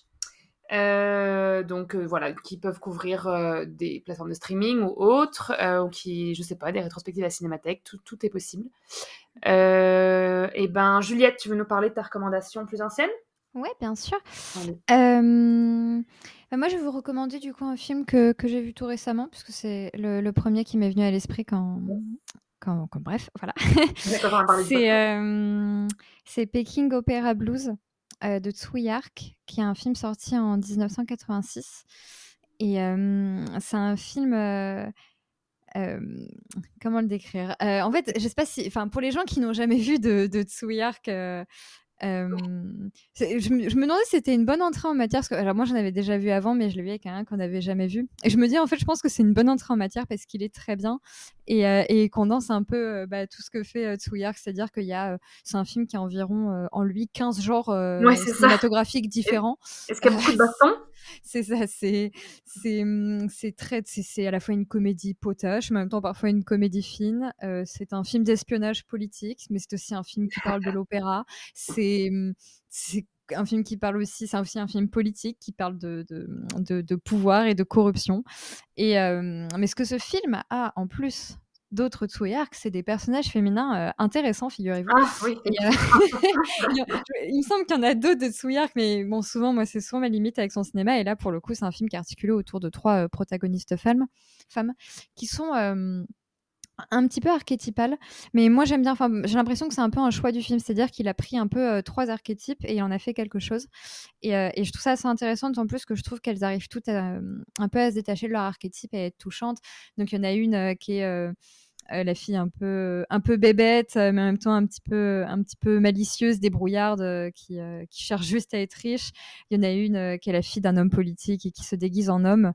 Et donc du coup elle est toujours en costume et en cheveux courts. Je vraiment je j'étais en train de mourir à chacune de ces apparitions. Elles sont toutes très belles mais alors elle j'étais j'avais très très chaud. Et euh, il y en a une qui joue la, la fille d'un d'un- homme qui gère un opéra et, et à l'époque euh, à Hong Kong. euh, euh, non, ça se passe même pas à Hong Kong en plus. C'est un film hongkongais mais qui se passe à Pékin. Euh, et il y en a une donc, qui est la, la fille d'un mec qui gère un opéra. Et à l'opéra, à l'époque, euh, les, les femmes n'avaient pas le droit de jouer. Donc, c'était des hommes qui se, qui se grimaient en femmes. Mhm. Et euh, comme dans Adieu ma concubine. Et, euh, et elle, elle aimerait beaucoup. En fait, elle est très forte. Donc, elle aimerait beaucoup pouvoir jouer à l'opéra. Donc, bref, il y a ces trois personnages très, très, très atypiques qui se trouvent embarqués, du coup, dans, en fait, en réalité, dans une histoire euh, d'espionnage politique et tout. C'est c'est- très bien filmé. les scènes d'action sont super. C'est très drôle, mais c'est aussi complètement bordélique. Il y a des intrigues dans tous les sens. Et parfois, un personnage est à tel endroit. Toi, comme tu as cligné des yeux, en fait, tu sais pas pourquoi il s'est retrouvé à tel endroit. Mais il faut accepter, je trouve souvent avec Twitter que c'est pas grave. Parce que tu recolleras les morceaux, en fait, d'une manière ou d'une autre. Et si t'as pas le détail de tel truc, juste, tu te laisses embarquer par les belles images et les, et les scènes euh, complètement folles. Donc, euh, donc voilà, c'est un, un film que, que je conseille, euh, qui est pas genre en mode pour débrancher votre cerveau, hein, parce que vraiment, il faut le cerveau très très branché. comprendre. donc voilà. Bah, franchement, ça a l'air trop bien. Bah, moi, après, je suis, je suis assez vendue à Tsui Hark en général, mais euh, tu l'as bien, tu l'as bien vendu. Ok. Euh, bah, moi, je vais enchaîner avec euh, Orlando de Sally Potter, dit à la française, euh, que qu'on a vu récemment aussi. Qui, qui- je je sais pas s'il y a eu une remasterisa- remasterisation pardon, ou pas, mais ils l'ont ressorti récemment en salle. Donc, donc, ça date de 1992. C'est adapté du roman de Virginia Woolf du même nom. Et, et en fait, c'est drôle parce que je pense que j'ai entendu parler du film un peu en mode il y a eu un culte qui s'est développé hein, autour de ce film, euh, notamment bah, sur Letterboxd ou ce genre de ce genre de d'app euh, un peu euh, pour le cinéma. Euh, J'imagine clairement du côté lesbien et queer du, des cinéphiles, mais, euh, mais aucun regret, j'ai trouvé ça vraiment génial. Donc c'est avec Tilda Swinton qui est en fait évidemment le choix le plus évident pour ce rôle qui est à la fois donc euh, féminin et masculin pour faire de, la binarité, mais en fait qui est voilà qui transcende qui transcende les genres. Euh, donc en gros au début du film, euh, elle est euh, non elle est bah en fait elle est elle joue un homme qui s'appelle Orlando donc et qui euh, gagne les faveurs euh, du du roi d'Angleterre qui lui promet en gros euh, euh, fortune et, des terres euh, et en échange d'un comment dire d'un vœu d'une demande très spéciale que vous verrez si vous regardez le film et donc Orlando va traverser en fait euh, les époques et les âges et changer de genre, euh, et pas forcément de sexe en fait. C'est pas vraiment. euh, en tout cas, change de genre au bout d'un moment et du coup découvre la, dure vie en tant que femme. Et, et bon, comme d'habitude avec Virginia Woolf, c'est toujours très bien. enfin, c'était en avance sur son temps quelque part. Et, et, tout était déjà là en fait sur la, différence de traitement entre les, entre les genres et les sexes. Et, et c'est un film très, comment dire, c'est un peu onirique, c'est-à-dire qu'il faut, faut, aussi accepter de se laisser embarquer, d'être un peu perdu. Euh, la réalisatrice a changé la fin aussi euh, pour mettre ça dans, un, dans une époque, euh, notre, notre époque en fait, enfin les années 90, mais bon, on va dire que c'est notre époque. Et, et c'est vachement bien. C'est voilà, c'est un voyage, c'est un voyage dans le temps, c'est un voyage dans nos têtes et dans nos représentations de la masculinité et de la féminité. Donc, si, si vous avez le, le, le, malheur de ne pas l'avoir vu encore, je vous le recommande fortement. Voilà. Salomé, qu'est-ce que tu nous recommandes euh, Oui, ben, je recommande aussi Orlando parce que je l'ai vu aussi, donc je suis d'accord avec ce qu'a dit Pauline euh, juste avant. Et sinon, je vais recommander euh, The Apartment de Billy Wilder que j'ai vu aussi que j'ai vu au cinéma en fait la semaine dernière. donc bon, c'est un classique que j'avais jamais vu. donc c'est l'histoire de Cissy Baxter qui est un employé de d'une compagnie d'assurance il est, euh, il est gentil, il dit oui à, un peu à tout le monde. Euh, c'est un, un, bon gars, il est gentil, mais il, est, il, euh, il suit aussi, il est, il est d'accord pour, pour, pour, il fait partie de cette population, comment dire classe sociale. Classe sociale. Il, il, il, ça, lui, ça lui convient bien aussi d'être gentil, d'être le bon gars et d'être copain avec les personnes qui ont plus de pouvoir. Ah et donc, euh, bref, et donc, il, comme il est quand même très gentil et qu'il dit oui à tous, ses supérieurs lui proposent euh, de faire un échange et de de temps en temps, en fait, il va donner ses clés, les clés de son appartement pour que ses supérieurs puissent ramener euh, leur maîtresse dans son mmh. appartement. Et lui, en contrepartie, il va pouvoir grimper dans l'échelle, les échelons de, de, de la compagnie. C'est très... Donc, à un moment donné, ça va plus trop fonctionner parce qu'il mhm. va tomber amoureux d'une euh, d'une fille euh, qui est aussi la maîtresse d'un de ses supérieurs. Bref, euh, c'est très c'est très moderne. Ça, c'est ça, c'est des, des, sujets qui, qui sont encore d'actualité, qui sont complètement d'actualité aujourd'hui et je pense même qu'on peut dire que c'était en avance sur son temps. Mhm. Mais outre le, la morale derrière, s'il y en a une, c'est aussi c'est très bien construit, c'est très rythmé les dialogues sont, ça dure un peu plus de deux heures, mais il n'y a jamais de temps mort. Euh, vraiment, je, recommande. Euh, très bien, très bien mise en scène. Il y a beaucoup de, il y a beaucoup de, dialogues qui sont devenus cultes aussi euh, maintenant. voilà, je recommande The Apartment. Bah, c'est un chef-d'œuvre, hein, je confirme. Enfin, moi, j'adore. Ah ouais? Ok. Mm. Parfait. Ok.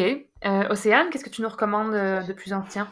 Euh, et ben, moi, ce sera un conseil qui se regarde et qui s'écoute, puisque oh. euh, euh, c'est euh, donc A24 en semaine A, je les hais, et en semaine B, je les adore. et cette semaine, ça a été semaine A et semaine B, puisque euh, ils ont annoncé la ressortie dans quelques villes de Stop Making Sense, donc ah euh, l'immense documentaire musical autour euh, du, du, concert de Talking Heads enregistré euh, et filmé par Jonathan Demme, qui nous a quittés il y a déjà quelques années.